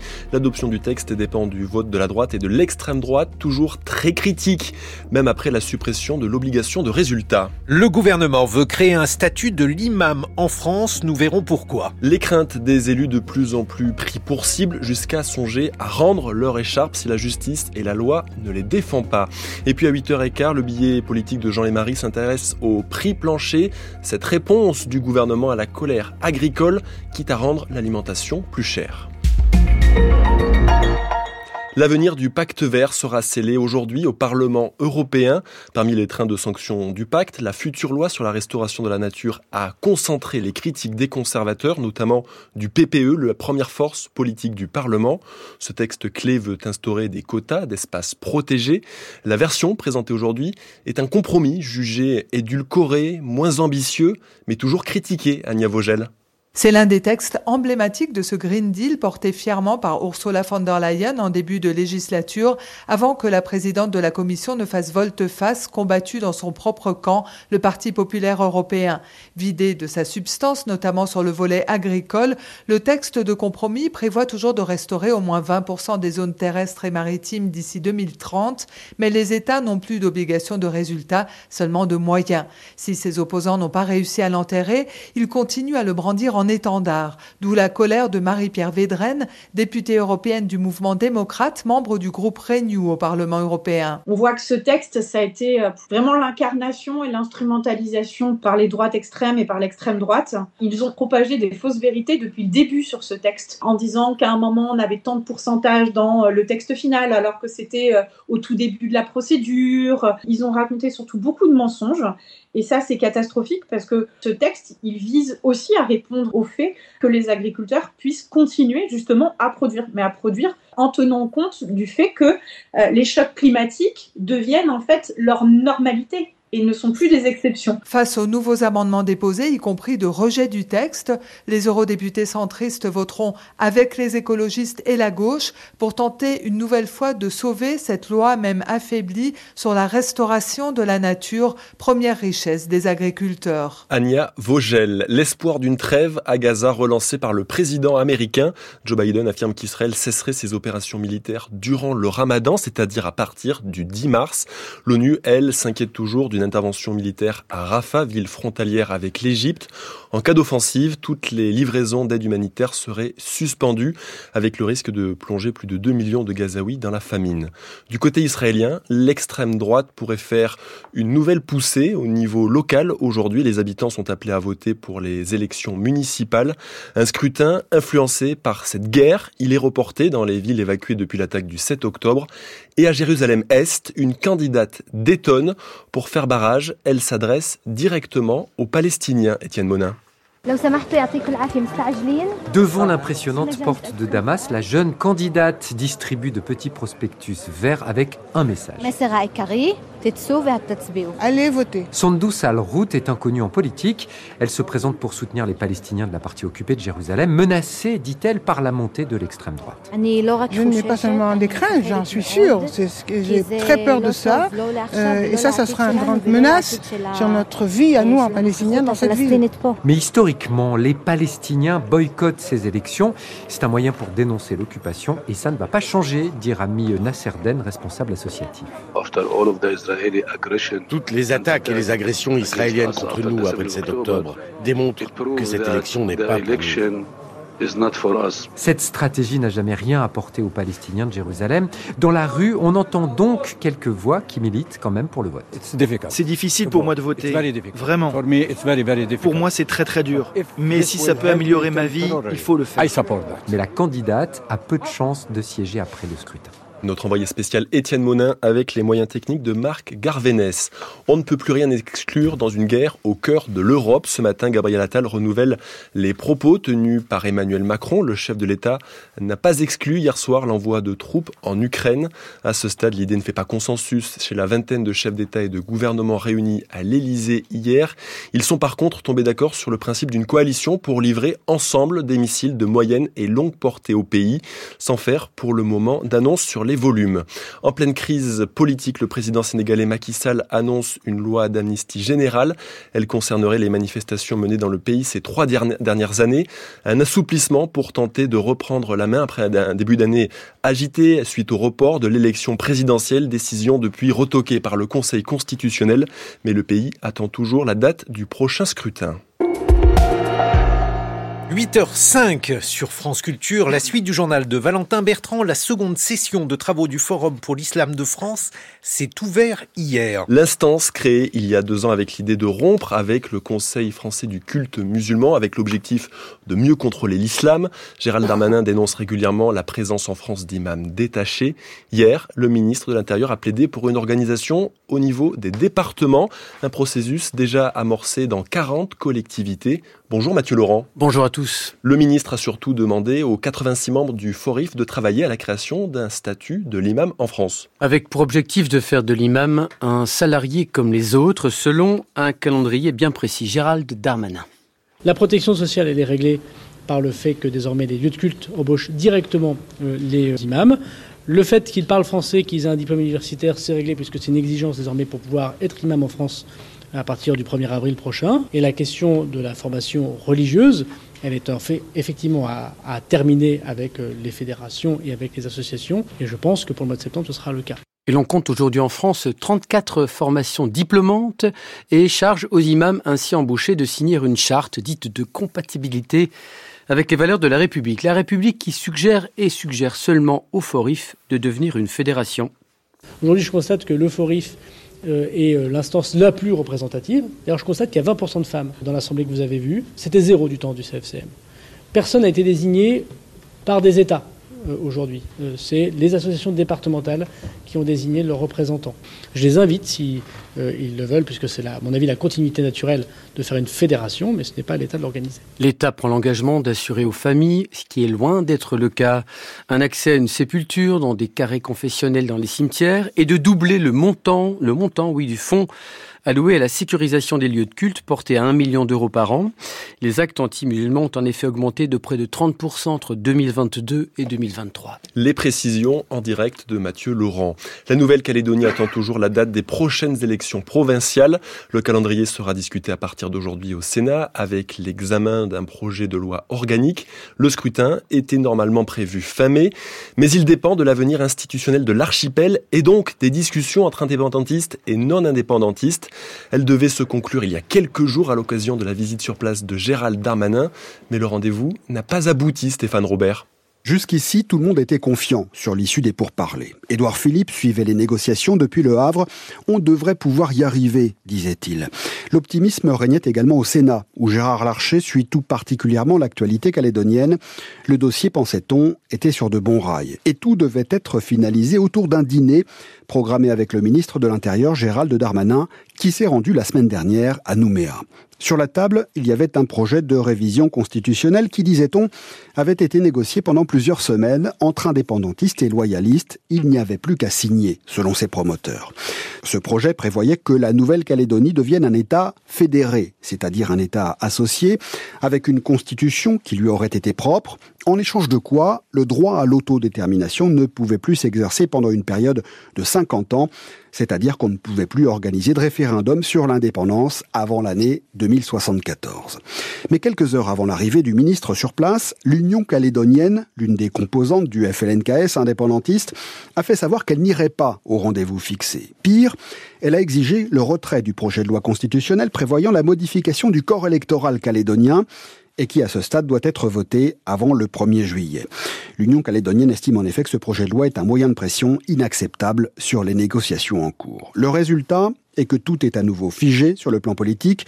Le ministre de l'Intérieur est reparti bredouille de Nouméa, tandis que sur place, la situation économique de l'archipel avec la crise du nickel est particulièrement inquiétante une protection policière en cas de menace, des peines rehaussées, la création d'une circonstance aggravante. Les parlementaires se penchent aujourd'hui sur la proposition de loi pour mieux protéger les élus. Le texte arrive en commission mixte paritaire entre députés et sénateurs au moment où l'Association des maires de France pointe la recrudescence des violences. 2600 élus ont été agressés l'année dernière, soit 15% de plus en un an. Il y a dix jours, Jacques Montois, le maire d'Anté dans le Nord, a été menacé de mort et son épouse menacée de viol. Lui attend plus de cette, que cette proposition de loi Mon sentiment, c'est un peu de crainte par rapport aux représailles euh, et par rapport à tout ça, surtout pour mon épouse qui, subit et puis qui aujourd'hui, euh, bah, psychologiquement, c'est un, peu, difficile pour elle. Moi, j'ai toujours le même plaisir et la même envie pour pouvoir faire avancer les choses. Simplement, à un moment donné, quand vous avez des menaces de mort, on se pose la question euh, est-ce que ça vaut vraiment le coup de s'investir? Est-ce que c'est pas mieux de préserver sa vie et celle de sa famille Aujourd'hui, euh, ma famille, c'est primordial. Si j'ai pas les moyens, moi, de pouvoir travailler et d'avancer sur ces sujets-là, je suis pas légitime et, c'est tout. Quelqu'un prendra le relais, mais ce sera pas moi. Je vais pas mettre ma vie en jeu pour des choses qui, qui me dépassent quelque part.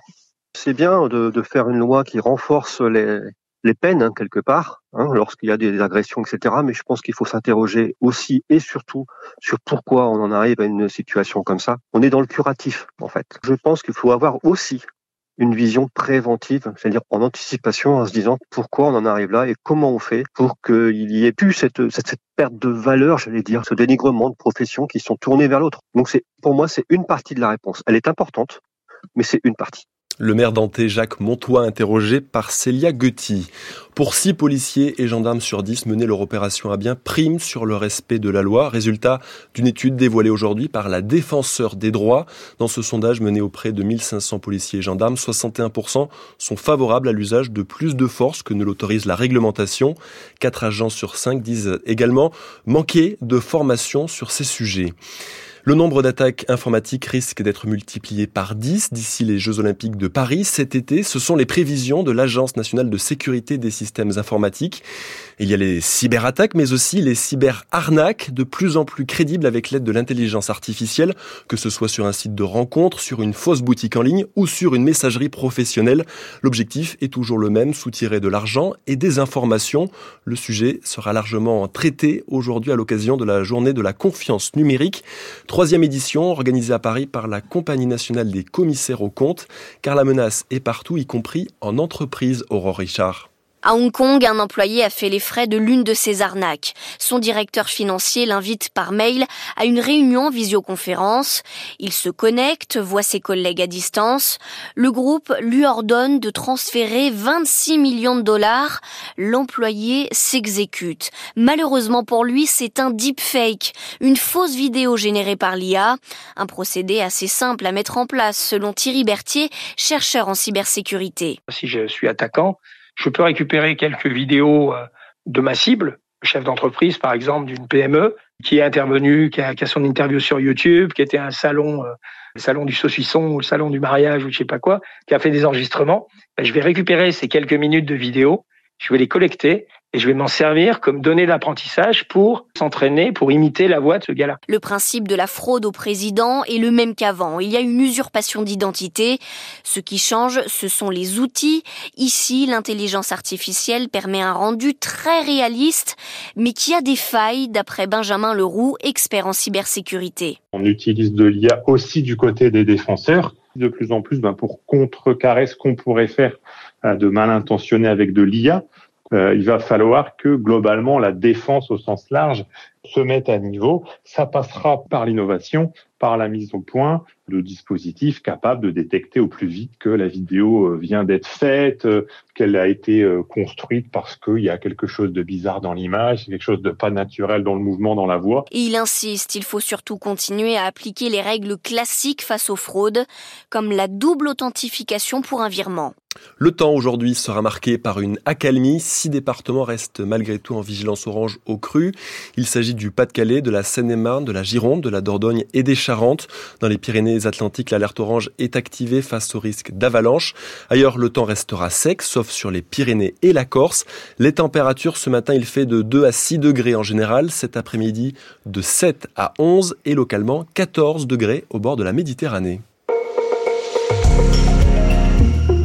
C'est la fin de ce journal et les matins continuent avec vous, Guillaume Erner. Merci, Valentin Bertrand. On va beaucoup parler d'alimentation. On va en parler dans le monde connecté de François Saltiel aux environs de 8h50, puisque François va évoquer la communication des produits laitiers, un lobby qui euh, n'hésite pas à embaucher des influenceurs pour rendre le lait cool chez les jeunes. Alors là, par contre, l'alimentation, ça marche pas chez Lucille Como dans le regard culturel, puisqu'elle va évoquer la figure du comédien Raphaël Quénard, qui a reçu vendredi soir dernier le César de la révélation masculine. En revanche, on va en parler pour la question donc des pauvres et des très pauvres. Nous serons avec Christophe Robert, délégué général de la Fondation Abbé Pierre. Il publie pour les sans voix aux éditions Artaud. Et puis, il est question d'alimentation également dans votre billet politique. Jean Lémarie, bonjour. Bonjour à tous et à toutes. Les prix de l'alimentation et le gouvernement qui hésitent. L'alimentation est-elle trop chère ou pas assez Entre les agriculteurs et les consommateurs, l'exécutif a-t-il choisi? On est en plein paradoxe, vous allez voir. Vous allez nous expliquer ça dans quelques secondes. France Culture. L'esprit d'ouverture. France Culture présente Black Tea. Après Timbuktu et ses sept Césars, découvrez le nouveau film d'Abderrahmane Sissako. Aya, une jeune Ivoirienne, dit non le jour de son mariage et s'exile en Chine. Elle travaille dans la boutique de Kai, un Chinois de 45 ans, avec qui elle découvre l'art du thé. La rencontre envoûtante de deux cultures, une passion confrontée au tumulte du passé et aux préjugés. Black Tea, le 28 février au cinéma, un film France Culture. 8h16, suite des matins.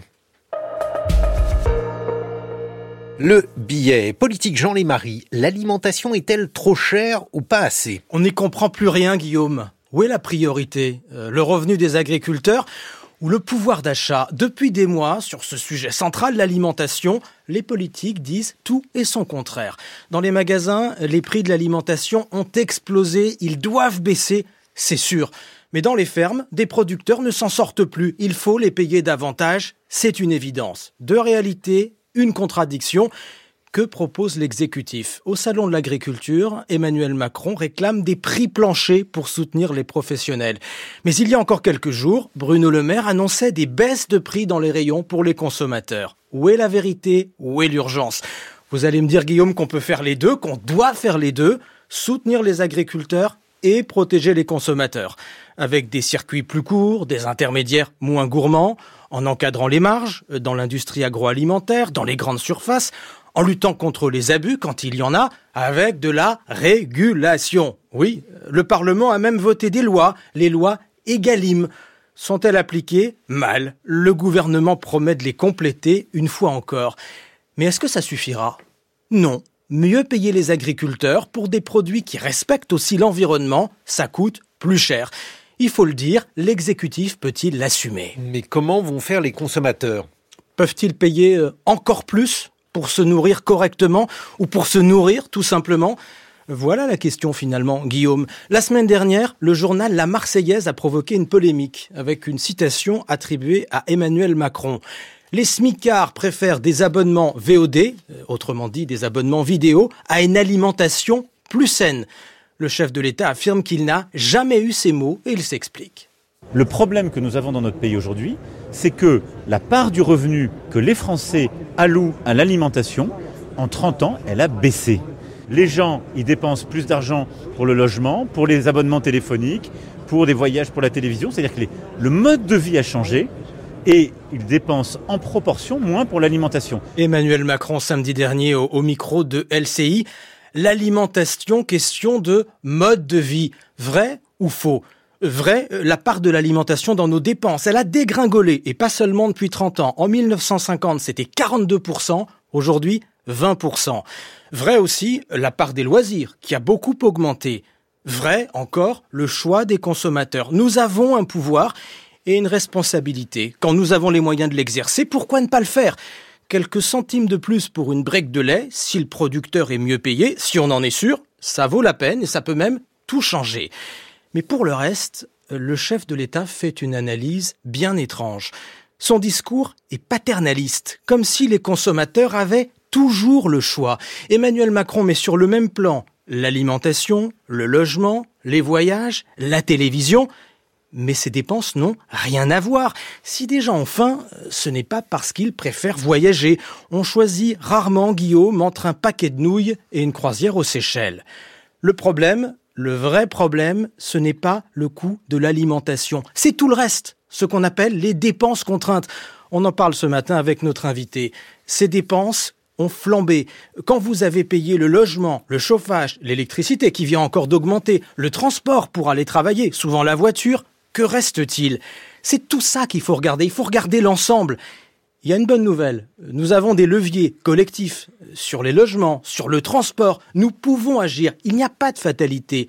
Mais l'alimentation, le coût de l'alimentation ne peut plus être une variable d'ajustement. Pour les plus pauvres, c'est une catastrophe. Pour les agriculteurs aussi. Et parfois, ce sont les mêmes. On va faire réagir notre invité Christophe Robert à ce que vous venez de dire, Jean Lémarie. 6h30, 9h, les matins de France Culture. Guillaume Erner. Christophe Robert, vous êtes délégué général de la Fondation Abbé Pierre. Vous publiez pour les 100 voix aux éditions Artaud. On a évoqué avec vous les pauvres en France, les très pauvres, les mal logés, et puis euh, aussi les sans domicile fixe. Mon camarade Jean Lémarie vient d'évoquer dans son billet politique des prix planchers pour l'alimentation, l'augmentation des prix de l'alimentation, l'inflation a été une catastrophe, a-t-il dit, pour euh, les plus pauvres, mais euh, pour les agriculteurs, il y a aussi une équation, semble-t-il, impossible à résoudre, et parfois ce sont les mêmes. Comment résoudre cette quadrature du cercle? Ben, D'abord dire que je partage qui vient d'être euh, évoqué. Rappelez quand même que les distributions de banques alimentaires ont été multipliées par trois en dix ans. Donc il s'est passé quelque chose. On l'a tous vu pendant la période Covid. Vous savez, quand les cantines scolaires ont fermé et que pour beaucoup de familles modestes ou pauvres, eh bien, euh, par exemple avec trois enfants, aller à la cantine le midi avec des repas équilibrés peu chers, euh, c'était vraiment une soupape très importante. Et on voit bien à quel point certains s'en sortent pas, ça a été dit à l'instant par Jean Lémarie, d'autres sont sur le fil. Donc on peut très vite basculer. Oui, il faut entrer dans la complexité. C'est ce qui le billet vient de nous indiquer. Il faut, euh, on peut pas rentrer, on peut pas être dans une logique de simplification. Donc il peut se poser la question des ressources, y compris des ressources des plus pauvres. Je vous donne un exemple. Le RSA euh, a perdu par rapport au SMIC euh, depuis la création du RMI qui est devenu le RSA mais qui a été créé en 88. C'est-à-dire que le rapport entre le RSA et le SMIC a décroché.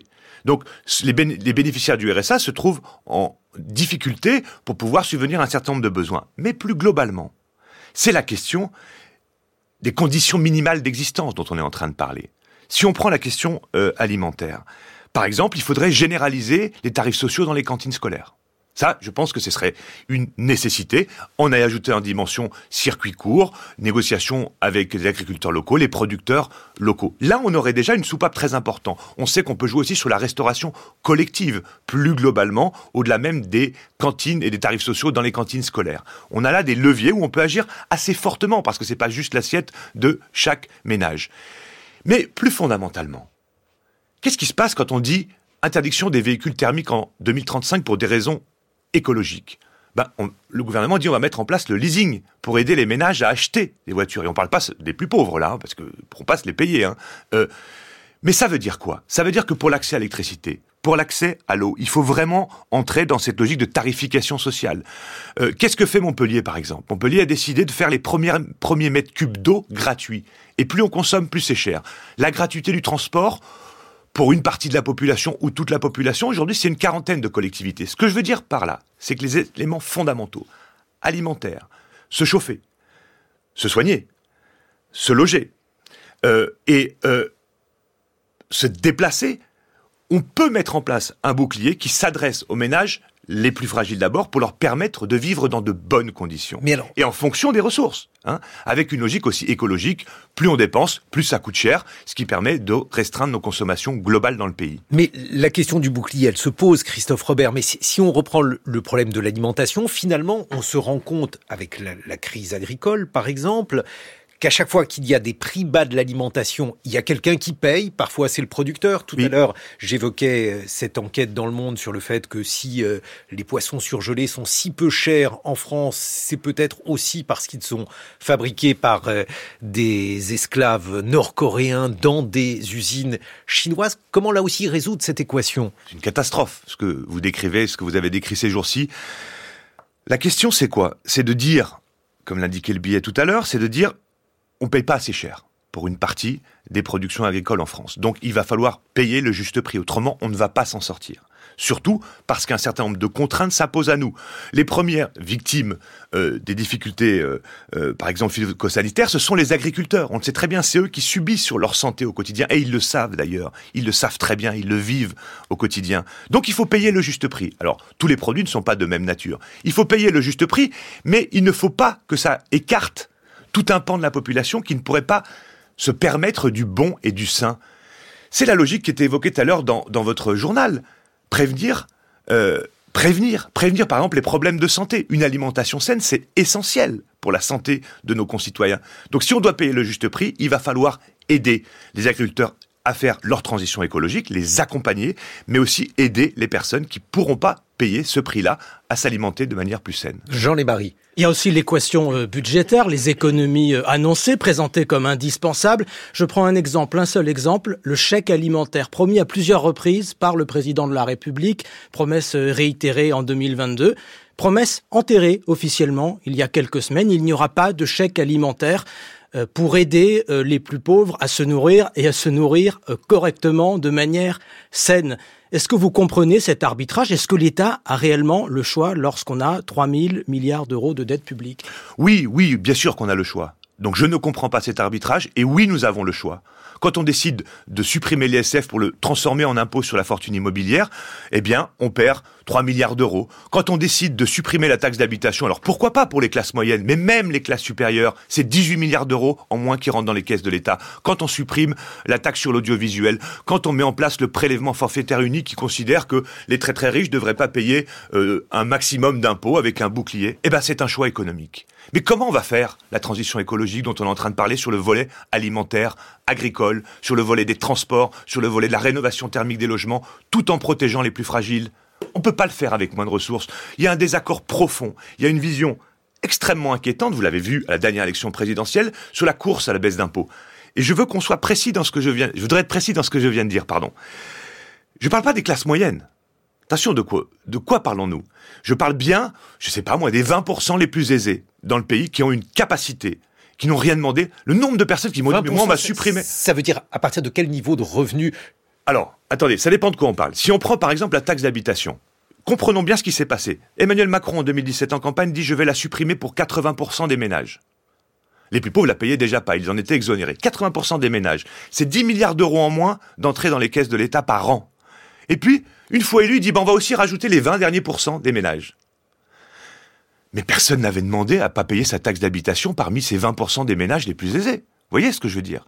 Donc c'est un choix non, mais économique, la plupart des gens... politique, qui ne permet pas aujourd'hui de mener la transition sociale, la transition écologique juste, dont nous sommes en train de parler, mais sur l'agriculture, mais on pourrait le faire sur d'autres volets, transport, logement. On, va revenir euh, là-dessus, Christophe Robert, parce que vous insistez euh, dans votre livre pour les 100 voix aux éditions Artaud sur la question notamment de l'ISF. Vous venez de le dire, la différence entre l'ISF et euh, l'IFI, l'impôt sur la fortune immobilière, c'est 3 milliards d'euros, puisque avant l'ISF récoltait à peu près 5 milliards, aujourd'hui on est aux environs de, de 2 milliards avec euh, le nouvel impôt sur euh, la pierre. Ces 3 milliards, ils représentent une somme, certes, mais par rapport aux 10 milliards d'économies dont vient de parler Jean Lémarie, on est plutôt dans l'ordre du symbole. Alors peut-être qu'il faut des symboles. Marine Le Pen, par exemple, nous dit Libération, veut rétablir euh, l'ISF. Certains experts au Rassemblement national y sont hostiles. Euh, est-ce que ça veut dire, par exemple, que c'est la solution? Alors, Guillaume Erner, le symbole euh, à 3 milliards, c'est quand même 3 milliards. Le symbole à 18 milliards de la taxe d'habitation, c'est quand même 18 milliards, même si on aurait pu considérer que la moitié des ménages ne devraient pas la payer parce que c'est les classes moyennes qui sont en situation de fragilité. Le symbole de la contribution audiovisuelle, c'est 3,2 milliards. Le prélèvement forfaitaire unique, on peut continuer comme ça. Si on va continuer longtemps. Comme, vous l'avez entendu, Christophe Robert, dans ma question, il y avait, bien il y avait deux symboles. J'ai bien compris. Euh, Oui, alors c'est pas qu'une question de symbole. C'est comme pour l'impôt sur non, le Non, revenu. mais je, je, je, je vous, je vous l'accorde, c'est vous l'invitez, donc vous venez de me dire 3 milliards, c'est pas un symbole. Je suis d'accord avec vous, Christophe Robert. Le fait que Marine Le Pen soit, par exemple, favorable au rétablissement de l'ISF et que son programme est euh, considéré et euh, en tout cas présenté par Jérôme Sainte-Marie, qui est, disons, euh, l'une des têtes pensantes du RN, euh, et qui dit finalement notre programme économique, il n'est pas de droite, il est de gauche. Euh, Est-ce que c'est un programme économique qui vous convient, le programme du, du Rassemblement national? Non. Non. Déjà parce qu'il y a la préférence française. Mais pas seulement. Non, je, je parle stricto sensu oui, sur oui, le plan oui, économique. Non, mais j'ai bien compris. J'ai bien compris, j'ai bien compris. Euh, ce que je pense, c'est que aujourd'hui, les fragilités dont on est en train de parler depuis une demi-heure, trois quarts d'heure, les peurs, les peurs de basculement, la peur du déclassement, la peur de qu'est-ce qui va se passer pour nos enfants, la peur du lendemain, et puis la guerre, et puis les crises écologiques, créent une situation d'inquiétude majeure dans notre pays, mais pas seulement. Et qu'il faut y répondre. Et il faut y répondre socialement. Et pour y répondre socialement, il faut une fiscalité d'une autre nature. Donc, quand le Rassemblement national dit ça, je suis triste que ça soit le Rassemblement national qui se saisisse de ce sujet. Il faut apporter des issues aux inquiétudes et aux colères. Si c'est le Rassemblement national qui apporte des réponses aux issues aux colères, on aura un jour l'extrême droite au pouvoir dans ce pays. Et ça, ça n'est pas acceptable. Jean Lémarie. Dans votre livre à ce sujet, vous racontez une anecdote, Christophe Robert, elle remonte à une dizaine d'années. Euh, François Hollande était président de la République. Euh, lors d'une réunion, vous prononcez un, un, discours où vous critiquez euh, le comportement du gouvernement de l'époque, euh, critique euh, d'un homme du monde associatif. Et puis un responsable de l'État vient vous voir et vous dit il faut choisir votre camp, monsieur Robert. Euh, Que direz-vous lorsque l'extrême droite sera au pouvoir? Euh, Avez-vous choisi votre camp? C'était un moment qui pour moi était symbolique, c'est pour ça que je l'ai mis dans le livre. Je venais de parler de l'augmentation du doublement du nombre de personnes sans domicile fixe dans notre pays. Donc j'étais là, en tant que dirigeant de la Fondation Abbé Pierre, en train de parler des gens qui n'ont rien, qui meurent dans la rue à 50 ans, à l'âge moyen. Et quand je sors de là, parce que je venais de dire, avec les décisions politiques qui avaient été prises, ce grand responsable, ce haut responsable, il me dit, faudra vraiment choisir votre camp. Mais je me suis dit, mais dans quel monde vit-on? Euh, Je crois profondément que c'est justement ça l'erreur d'analyse. Il faut apporter des réponses à ces difficultés-là. Il faut tendre la main à ceux qui sont en situation de fragilité. Autrement, certains qui n'ont pas les bonnes idées, les bonnes solutions, vont nous emmener dans le mur. Et c'est là où, quand il y a les petites phrases, vous en parlez dans votre billet, parce que on pourrait dire que la VOD c'était peut-être pas les propos du président de la République, mais traverser la rue, oui, c'était les propos du président de la République. Et donc, imaginez ce que ça veut dire quand vous vous battez tous les matins.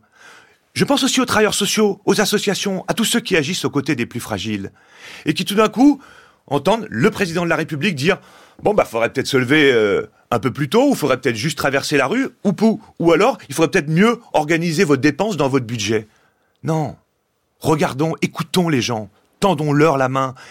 Et je crois que là, on pourra reconstruire ensemble quelque chose de beaucoup plus ambitieux, à l'image d'ailleurs. Et je voudrais juste dire un mot de ce que la protection sociale a toujours été en France depuis la Deuxième Guerre mondiale. On a toujours dit que c'était le meilleur système. Attention à l'effritement. Regardez ce qui s'est passé à l'école. Regardez ce qui s'est passé dans la santé. Et aujourd'hui, sur le volet social, des aides sociales, je crains qu'on en soit là parce que certains de nos dirigeants disent on va ramener cette protection sociale au niveau moyen européen. Eh ben non. Moi, je dis, restons les numéros 1, les numéros 2 ou les numéros 3 pour embarquer la société vers une société plus solidaire, de partage. On a la capacité de le faire et beaucoup de monde a envie de faire ça aujourd'hui dans le pays. Bon, alors je vais me dévouer, Christophe Robert, je vais défendre la cruauté, l'égoïsme budgétaire. Il y a d'ailleurs une interview euh, aujourd'hui dans l'opinion d'Édouard Philippe qui explique que l'austérité budgétaire est aujourd'hui une nécessité. En fait, il y a une alternative par rapport à ce que le responsable politique euh, que vous évoquez sans le citer euh, vous a dit. Ou bien on fait assaut de démagogie on dit voilà,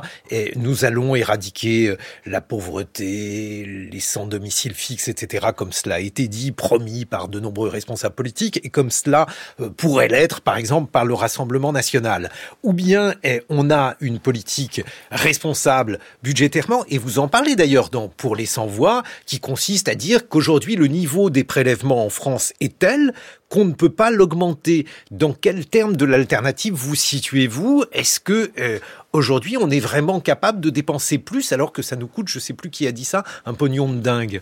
Écoutez, on a bien conscience des 3 000 milliards de dettes je dis on, la Fondation Abbé Pierre, les acteurs sociaux, euh, euh, le pacte du pouvoir de vivre qui rassemble les organisations écologistes, sociales, syndicales, qui œuvrent dans un esprit d'une transition juste, une vision de la démocratie, du partage. Euh, moi, ce que je dis dans le livre, faisons déjà mieux avec ce que nous avons. Je vais vous juste vous prendre un exemple parce qu'il faudrait des heures pour parler de cela. Quand on met en place le bouclier énergétique dans le pays, ça coûte 50 milliards d'euros sur deux ans. Alors c'est chouette, on va dire, le pays a aidé les Français. Ce qui est tout à fait vrai. 50 milliards d'euros en deux ans. Et puis qu'est-ce qui se passe? Le ministre de l'économie dit, bah maintenant on va en sortir. Normal, on ne peut pas tenir avec un bouclier thermique énergétique de, de cet ordre-là. Mais elle est là la question. C'est le ciblage. On met 50 milliards pour tout le monde. Les très très très très très riches, comme les très très très très pauvres. De la même manière, d'une manière homogène, uniforme, et puis après on descend et on le supprime. Ben non, il faut cibler, par exemple, vous augmentez, vous triplez le chèque énergie qui s'adresse aux 5 millions de ménages, pas seulement les plus pauvres, les catégories modestes, les classes moyennes inférieures qui sont en situation de fragilité. On sait faire, on a les outils. Christophe, avec les ressources d'aujourd'hui, on peut déjà faire mieux. J'ai une question personnelle à vous poser. Est-ce que vous voulez faire de la politique? Non. Eh bien, c'est peut-être ça la différence, parce que les hommes politiques, eux, veulent en faire, et donc ils veulent être élus. Alors, par exemple, vous dites, bah, en fait, pour euh, trouver de l'argent, il y a une solution simple, taxons les morts, page 155. Taxons les morts, c'est une excellente solution, sauf que euh, les personnes qui vont mourir, euh, c'est-à-dire nous tous finalement, ne veulent pas du tout que les morts soient taxés, et donc ces réformes de l'héritage, alors pour le coup, elles sont quasiment à l'unanimité rejetées du Rassemblement national, nous dit Libération ce matin, jusqu'à la majorité présidentielle. Quelques partis de gauche les ont proposées, mais elles n'ont pas été retenues. Est-ce que ça, c'est pas le bon exemple entre euh, un responsable associatif, vous, et un homme politique Non. D'abord, pour la formule, c'est de mon collègue Emmanuel Domer, directeur d'études, taxons les morts pour aider les vivants. En fait, je crois qu'il y a une méconnaissance du sujet. En réalité, la grande partie, la grande majorité euh, des transmissions patrimoniales ne sont pas fiscalisées. D'accord? Parce que elles sont en dessous de 100 000 euros. Et donc, la grande majorité des gens, ils vont transmettre moins de 100 000 euros, et donc ils vont pas être fiscalisés.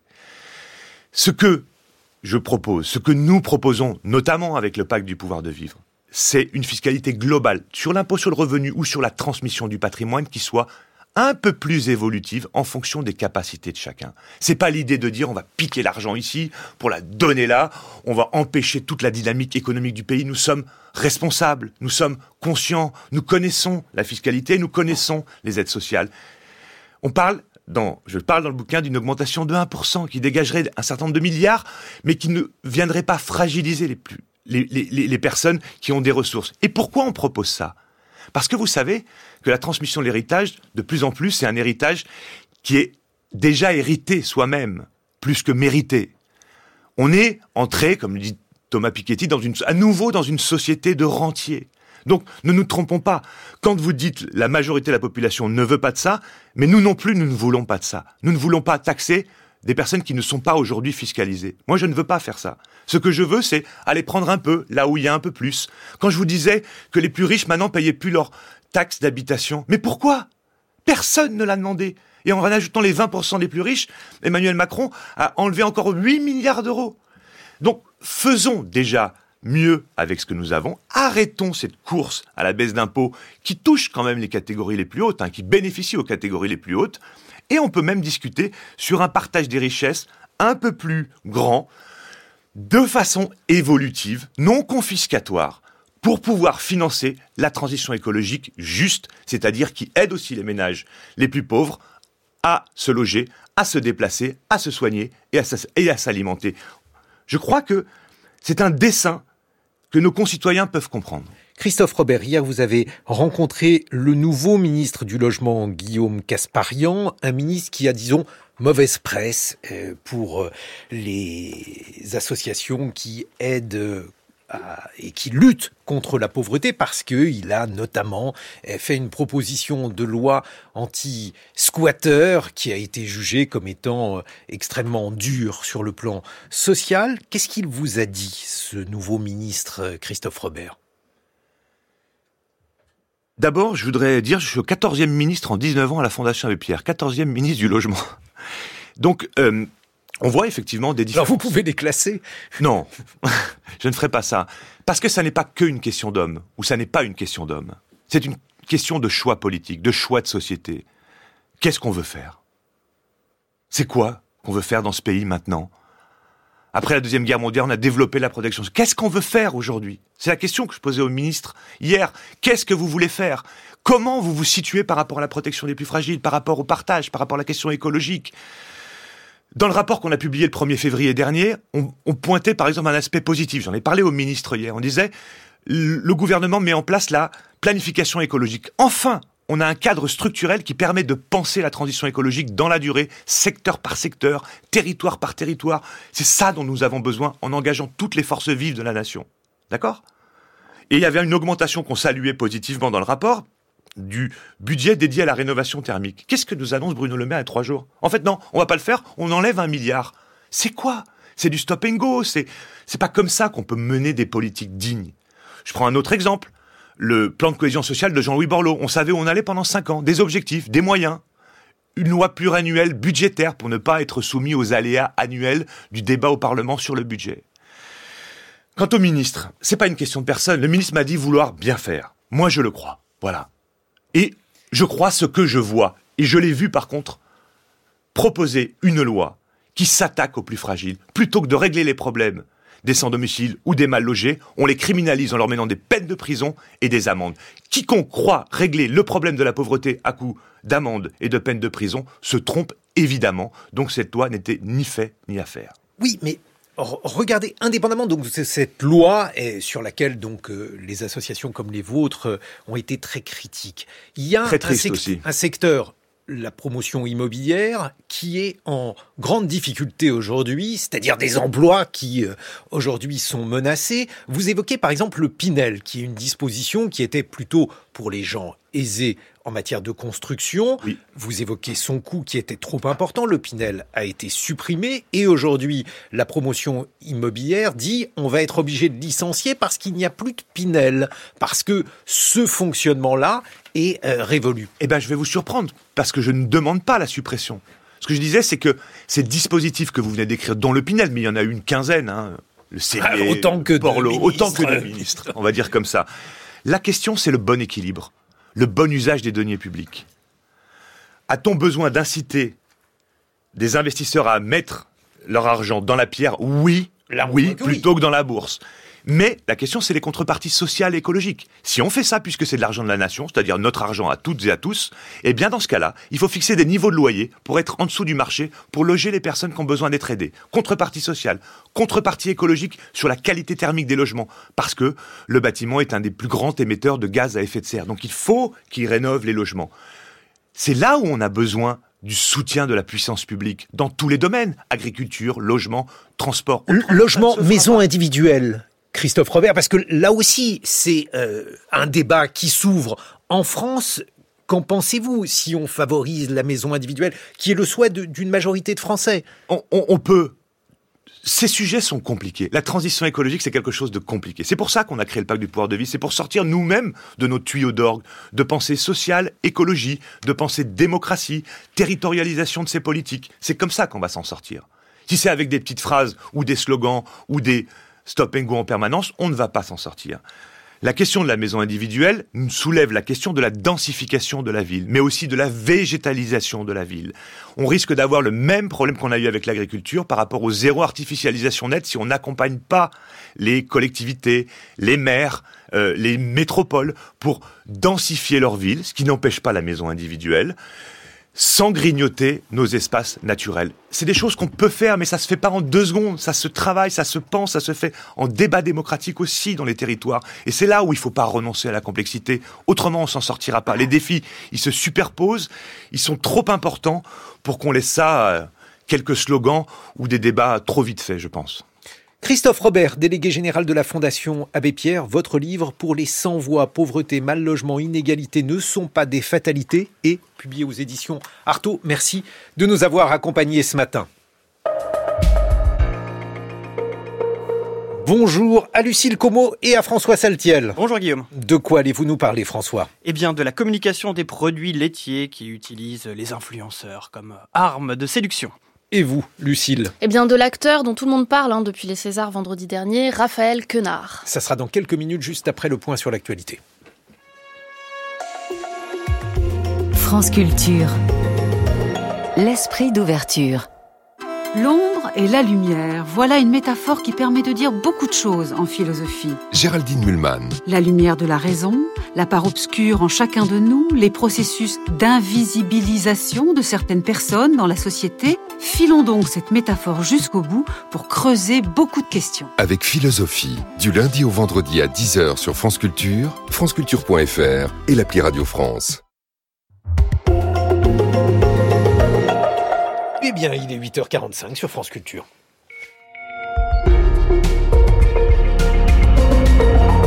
Le point sur l'actualité, le 845 d'Anne-Laure Chouin. Bonjour Anne-Laure. Bonjour Guillaume, bonjour à toutes et à tous. Nous reviendrons sur la visite en France de l'émir du Qatar, première depuis son accession au trône de l'émirat, le Qatar pilier des négociations entre Israël et le Hamas. Et puis le dossier de ce 845 sera consacré à un potentiel conflit d'intérêts autour de l'autoroute A69 entre Castres et Toulouse.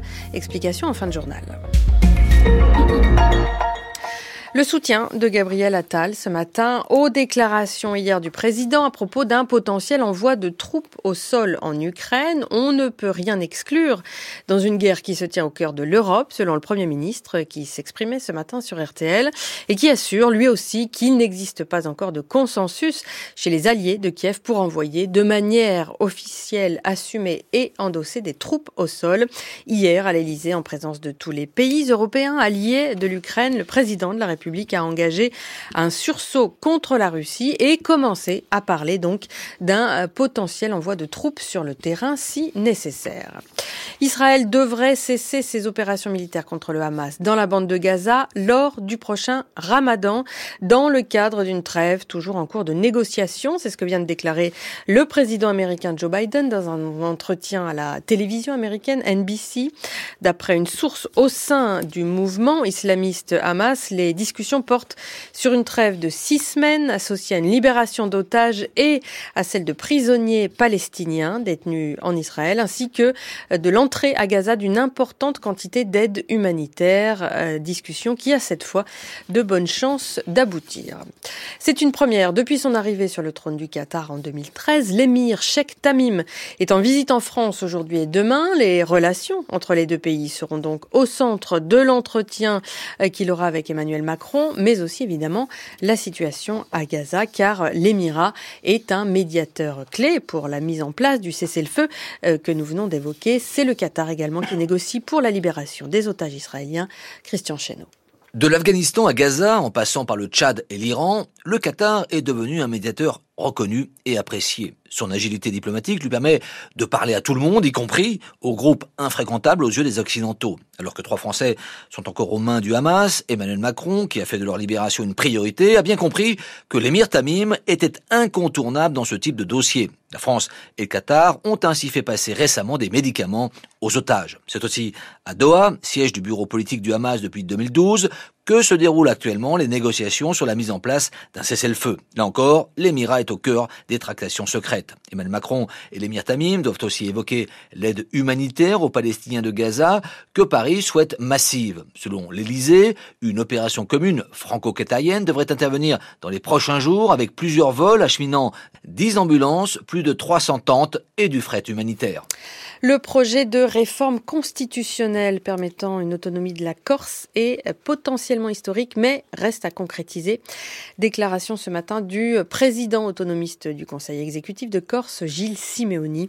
Hier, à l'issue d'un long dîner place Beauvau, le ministre de l'Intérieur, Gérald Darmanin, a estimé que l'État et les élus de Corse cheminaient désormais vers un consensus sur le processus censé conduire à une possible autonomie de la Corse. Suite du 840 d'Anne-Laure avec cette polémique qui s'est nouée autour de l'autoroute A69 entre Castres et Toulouse. Cette A69 très contestée par les écologistes et plusieurs associations qui la jugent inutile et dangereuse pour l'environnement. Cet après-midi, une commission d'enquête sur le montage juridique et financier de cette autoroute va commencer ses travaux à l'Assemblée nationale. Mais déjà, elle est très critiquée, notamment parce que le président de cette commission, le député Renaissance du Tarn, Jean Terlier, fervent défenseur lui-même de cette A69, fait polémique. Son épouse, en effet, travaille pour un groupe pharmaceutique qui a tout intérêt à la construction de l'A69. Le déontologue de l'Assemblée nationale a donc été sollicité sur un possible risque de conflit d'intérêts. On y revient avec Véronique Roberotte. Le risque a été écarté par le déontologue. Le fait que l'épouse de Jean Terlier soit salariée du groupe Pierre Fabre, groupe pharmaceutique qui soutient très activement le projet de l'A69, ne constitue pas selon lui un conflit d'intérêts. La députée écologiste de Haute-Garonne et rapporteuse de la commission, Christine Arrigui, en prend acte. C'est elle qui a poussé Jean Terlier, non sans mal, dit-elle, à solliciter l'avis du déontologue de l'Assemblée nationale. Il s'y était opposé, mais de façon extrêmement vive, euh, puisque m'a menacé même de poursuites en diffamation, alors que je ne faisais que exprimer euh, ce que tout le monde sait, à savoir que la femme de Monsieur Terlier travaille euh, au laboratoire Fabre et que les laboratoires Fabre sont extrêmement favorables, puisque ils en sont même pratiquement les initiateurs, Pierre Fabre, de l'autoroute Toulouse-Castres. Cette euh, commission a pour objet d'éclairer à la fois les conditions juridiques et financières de ce contrat, qui n'ont jamais, jamais été éclairées, puisque c'était couvert par le secret des affaires jusqu'à ce jour. S'estimant victime d'une campagne de dénigrement, le député Jean Terlier fait valoir une pluralité d'opinions dans la commission. Nous allons vérifier que les procédures qui ont abouti à la réalisation de cette infrastructure autoroutière sont bien régulières, avec une rapporteure opposante à l'autoroute A69 et moi en ma qualité de président, et je le ferai euh, en toute impartialité, mais avec, à la différence de la rapporteure, le soutien que je porte depuis le début à ce projet. Moi, je ne suis pas dupe hein, de, la volonté qui est celle de la rapporteure de traiter tout autre chose que le fond de cette commission d'enquête pour refaire le débat sur l'opportunité. Je sais que les opposants souhaitent évidemment, à travers cette commission d'enquête, dire euh, arrêtons euh, les travaux. Pour l'instant, il n'y a aucun élément euh, dans le dossier si ce n'est les déclarations de la rapporteure qui seront à vérifier sur le contrat de, de concession, qui permettent d'établir de près ou de loin une irrégularité. La présidence de Jean Terlier passe mal du côté des opposants de la 69.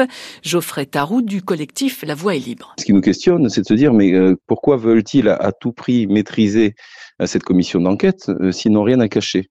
Mais attendez, s'il est pourri de l'intérieur ce projet depuis le début, si le contrat ne tient pas la route, s'il y a des problèmes de conflit d'intérêts, bien sûr qu'il va être questionné ce projet. Les travaux de la commission d'enquête sur la 69 doivent durer six mois. Un dossier signé Véronique Reberotte. Le temps de ce mardi, plus clair qu'hier, sauf sur les Pyrénées. Vigilance crue sur le Pas-de-Calais, la Seine-et-Marne et le centre de la façade atlantique. Les températures rafraîchissent un peu, comptées de 7 à 11 degrés cet après-midi, jusqu'à 16 sur la Méditerranée.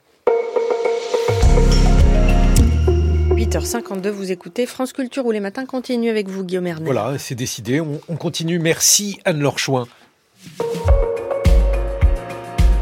6h30, 9h, les matins de France Culture. Guillaume Erner. François Saltiel, dans votre monde connecté, vous revenez sur la communication du lobby des produits laitiers qui n'hésite pas à avoir recours aux influenceurs. Eh oui, Guillaume, et comme je sais que vous n'êtes pas encore passé au salon de l'agriculture, euh, c'est dommage, car vous auriez pu déguster un morceau de tome de Ah, Savoie au nom. Ben oui, je sais que vous aimez la tome de Savoie, mais au nom d'Inoxtag. Vous savez, le créateur de contenu suivi par 6 millions de personnes sur YouTube et 4 sur Instagram. Le garçon a pu créer son propre fromage avec le meilleur ouvrier de France, euh, Pierre Gay. Le ministre de l'Agriculture, Marc Fesneau, a même tenté de s'incruster dans ce coup de com en posant la tome à la main à côté de l'influenceur qui, lui, a dénoncé une instrumentalisation politique. Alors derrière cette grande opération, un partenariat entre donc le créateur de contenu et le Centre national interprofessionnel de l'économie laitière, le CNIEL ou le lobby du lait, qui est très présent dans nos imaginaires. Durant des décennies, la filière nous a biberonnés avec des spots publicitaires multidiffusés à la télévision. On leur doit le slogan resté célèbre, les produits Eh laitiers oui. sont nos amis. Pour, la, vie. Et oui, ou encore dans les années 90, les produits laitiers des sensations pures. Ah, ça, on s'en souvient. Ah, si, moi, si, si, on voyait ce surfeur. Gros potentiel érotique de la pub. Exactement, Lucille. Vous le voyez, ce surfeur dévaler une montagne de blanches poudreuses, une allusion à peine voilée à la consommation de drogue pour Ah bah. nous rendre accro Bravo, au lait. Lucille. Et il faut reconnaître que les produits laitiers savent s'adapter aux usages de la nouvelle génération qui a délaissé les médias traditionnels. Depuis une dizaine d'années, ils misent beaucoup sur les plus grands influenceurs pour séduire les 15-35 ans. Avant Inoxtag, d'autres ont joué le jeu. Je pense à Mr V ou encore Squeezie. Il faut dire que le CNIEL est généreux. L'an dernier, il a dépensé un million et demi d'euros pour les seules campagnes d'influence sur les réseaux sociaux. Et encore, Poupette Kenza ne s'est pas lancée là-dedans. Mais Je ça- sais que vous êtes son agent. Guillaume. Je pense que vous êtes en deal avec eux. Mais les produits laitiers misent sur les influenceurs parce qu'ils savent que ça fonctionne, François. Et qu'il y a un enjeu d'image, car la perception des bienfaits du lait a également changé avec les années. Chez les millennials, la question du bien-être animal est au centre des préoccupations et beaucoup s'interrogent sur la manière dont ce lait est récolté, des conditions d'élevage à la séparation douloureuse des petits veaux avec leur maman. Des études scientifiques tempèrent également les vertus du lait et brisent son image de produit indispensable. On, reste loin de Mendes France qui a instauré en 1954 la distribution de verres de lait dans les écoles et un autre discours fait école chez les jeunes générations, celui des associations de défense des animaux comme PETA, qui se demandent si finalement tout ça est si normal de consommer le lait d'une autre espèce, sans parler de ceux qui sont intolérants au lait. Et là, je vous regarde droit dans les yeux, Guillaume. Si vous ajoutez, à cela des images de l'association L214, qui communique fortement sur les réseaux sociaux en diffusant des images violentes des conditions d'exploitation, il est impératif pour le lobby de riposter pour rendre le lait cool entre deux bols de céréales. Une guerre d'images donc où les influenceurs sont embauchés comme soldats de lait, mais attention, certains peuvent déserter. Très récemment, l'un des plus grands youtubeurs français, Squeezie, a déclaré dans une interview à Society avoir un regret, un seul regret dans sa carrière, celui d'avoir participé à cette campagne de communication. Il dit j'étais jeune, je n'ai pas fait gaffe, pas assez renseigné sur le sujet et j'ai vanté un lobby. Morale de l'histoire, pour les produits laitiers, les influenceurs ne sont pas des amis pour la vie. Voilà, on va reprendre de l'eau. Merci beaucoup, François Saltiel, Lucille Como. C'est étonnant, mais vous avez regardé la cérémonie des Césars. Oui, c'était vendredi dernier. J'ai donc assisté au discours de Judith Godrèche, au triomphe à nouveau du film Anatomie d'une chute, à des appels plus ou moins vigoureux à la paix au Proche-Orient et tout ça m'a paru très morcelé. Les extraits de films, les discours se succédant les uns aux autres sans lien, sans cohérence. La grande famille du cinéma français, chacun dans son coin, comme d'habitude peut-être, oui, mais en pire. Je n'en attendais pas grand-chose, ceci dit, hormis peut-être un sacre potentiel, celui de Raphaël Quenard, dont le nom est partout depuis, acteur flamboyant de Chien de la Casse et de Yannick. Alors cet acteur, il s'était incrusté dans ma rétine de spectatrice le jour où je l'ai vu dans un film où pourtant il avait un petit rôle, Coupé de Michel Hazanavicius, une comédie sur le tournage d'un film dans lequel il interprétait le preneur de son et où chacune de ses rares apparitions était 20 fois plus drôle que tout le reste. Belle gueule, silhouette élancée, une voix surtout que j'avais déjà repérée dans une plutôt bonne série comique où il jouait un infirmier en psy. Mais la vraie révélation, ce fut Chien de la casse, sorti l'année dernière. Il y joue un type qui traîne dans son bled de province, verbe haut, main dans les poches, douleur rentrée, rire éclatant. Un emploi qu'il radicalise dans Yannick, qui pourrait être le même personnage, débarquant dans un théâtre de boulevard parisien et interrompant la pièce qu'il juge trop mauvaise. La présence de Quenard à l'écran est double. Elle tient à la fois à la cinégénie du comédien et à la manière dont on le distribue. C'est à la fois un talent et un emploi qui se confondent, ce qui lui donne à la fois cette puissance cinématographique indéniable et peut-être une forme de redondance dangereuse pour son avenir. Et alors, pourquoi dangereuse? Jusqu'ici, Quenard captive parce qu'il capte large. C'est une silhouette grande, épaules carrées, mains agiles, une forme d'élégance qui lui vaut déjà d'être égérie Dior. C'est une belle tête, les yeux clairs, une bouche un peu grande qui préfigure la grande gueule. C'est surtout cette voix grave que module un accent indéfinissable, mélange possiblement de ses origines grenobloises, ça traîne un peu sur les voyelles, et de trucs de rappeur. Une gouaille dont le caractère populeux pourrait être de partout, des centres commerciaux de province ou des halls d'immeubles de cité.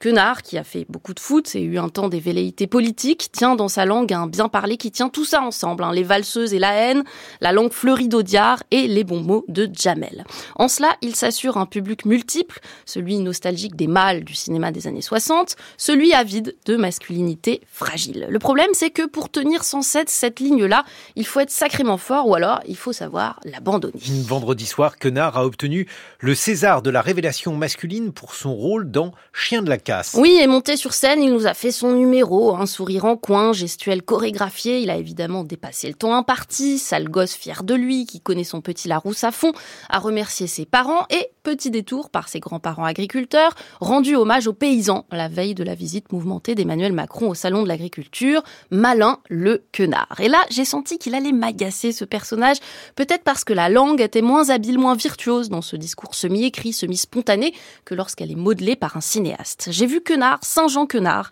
et une sorte de gâchis possible à l'horizon, celui d'un acteur enfermé dans sa langue, dans un type de rôle obsolescent, condamné à se regarder jouer dans un dispositif de miroir, qui ressemble d'ailleurs au court-métrage qu'il a lui-même réalisé sur le tournage de Chien de la Casse, un petit film qui s'appelle L'acteur ou la surprenante vertu de l'incompréhension. Petit film traité, mi-bouffon, mi-sérieux, film sur l'acteur qu'il est, comme un peu dans le fond Yannick, un film méta. Bref, un quenard condamné à un exercice de mégalomanie dont on ne peut jouir qu'un temps, hein, celui du coup d'éclat, vite que quelqu'un lui en donne un autre. Merci Lucille Como.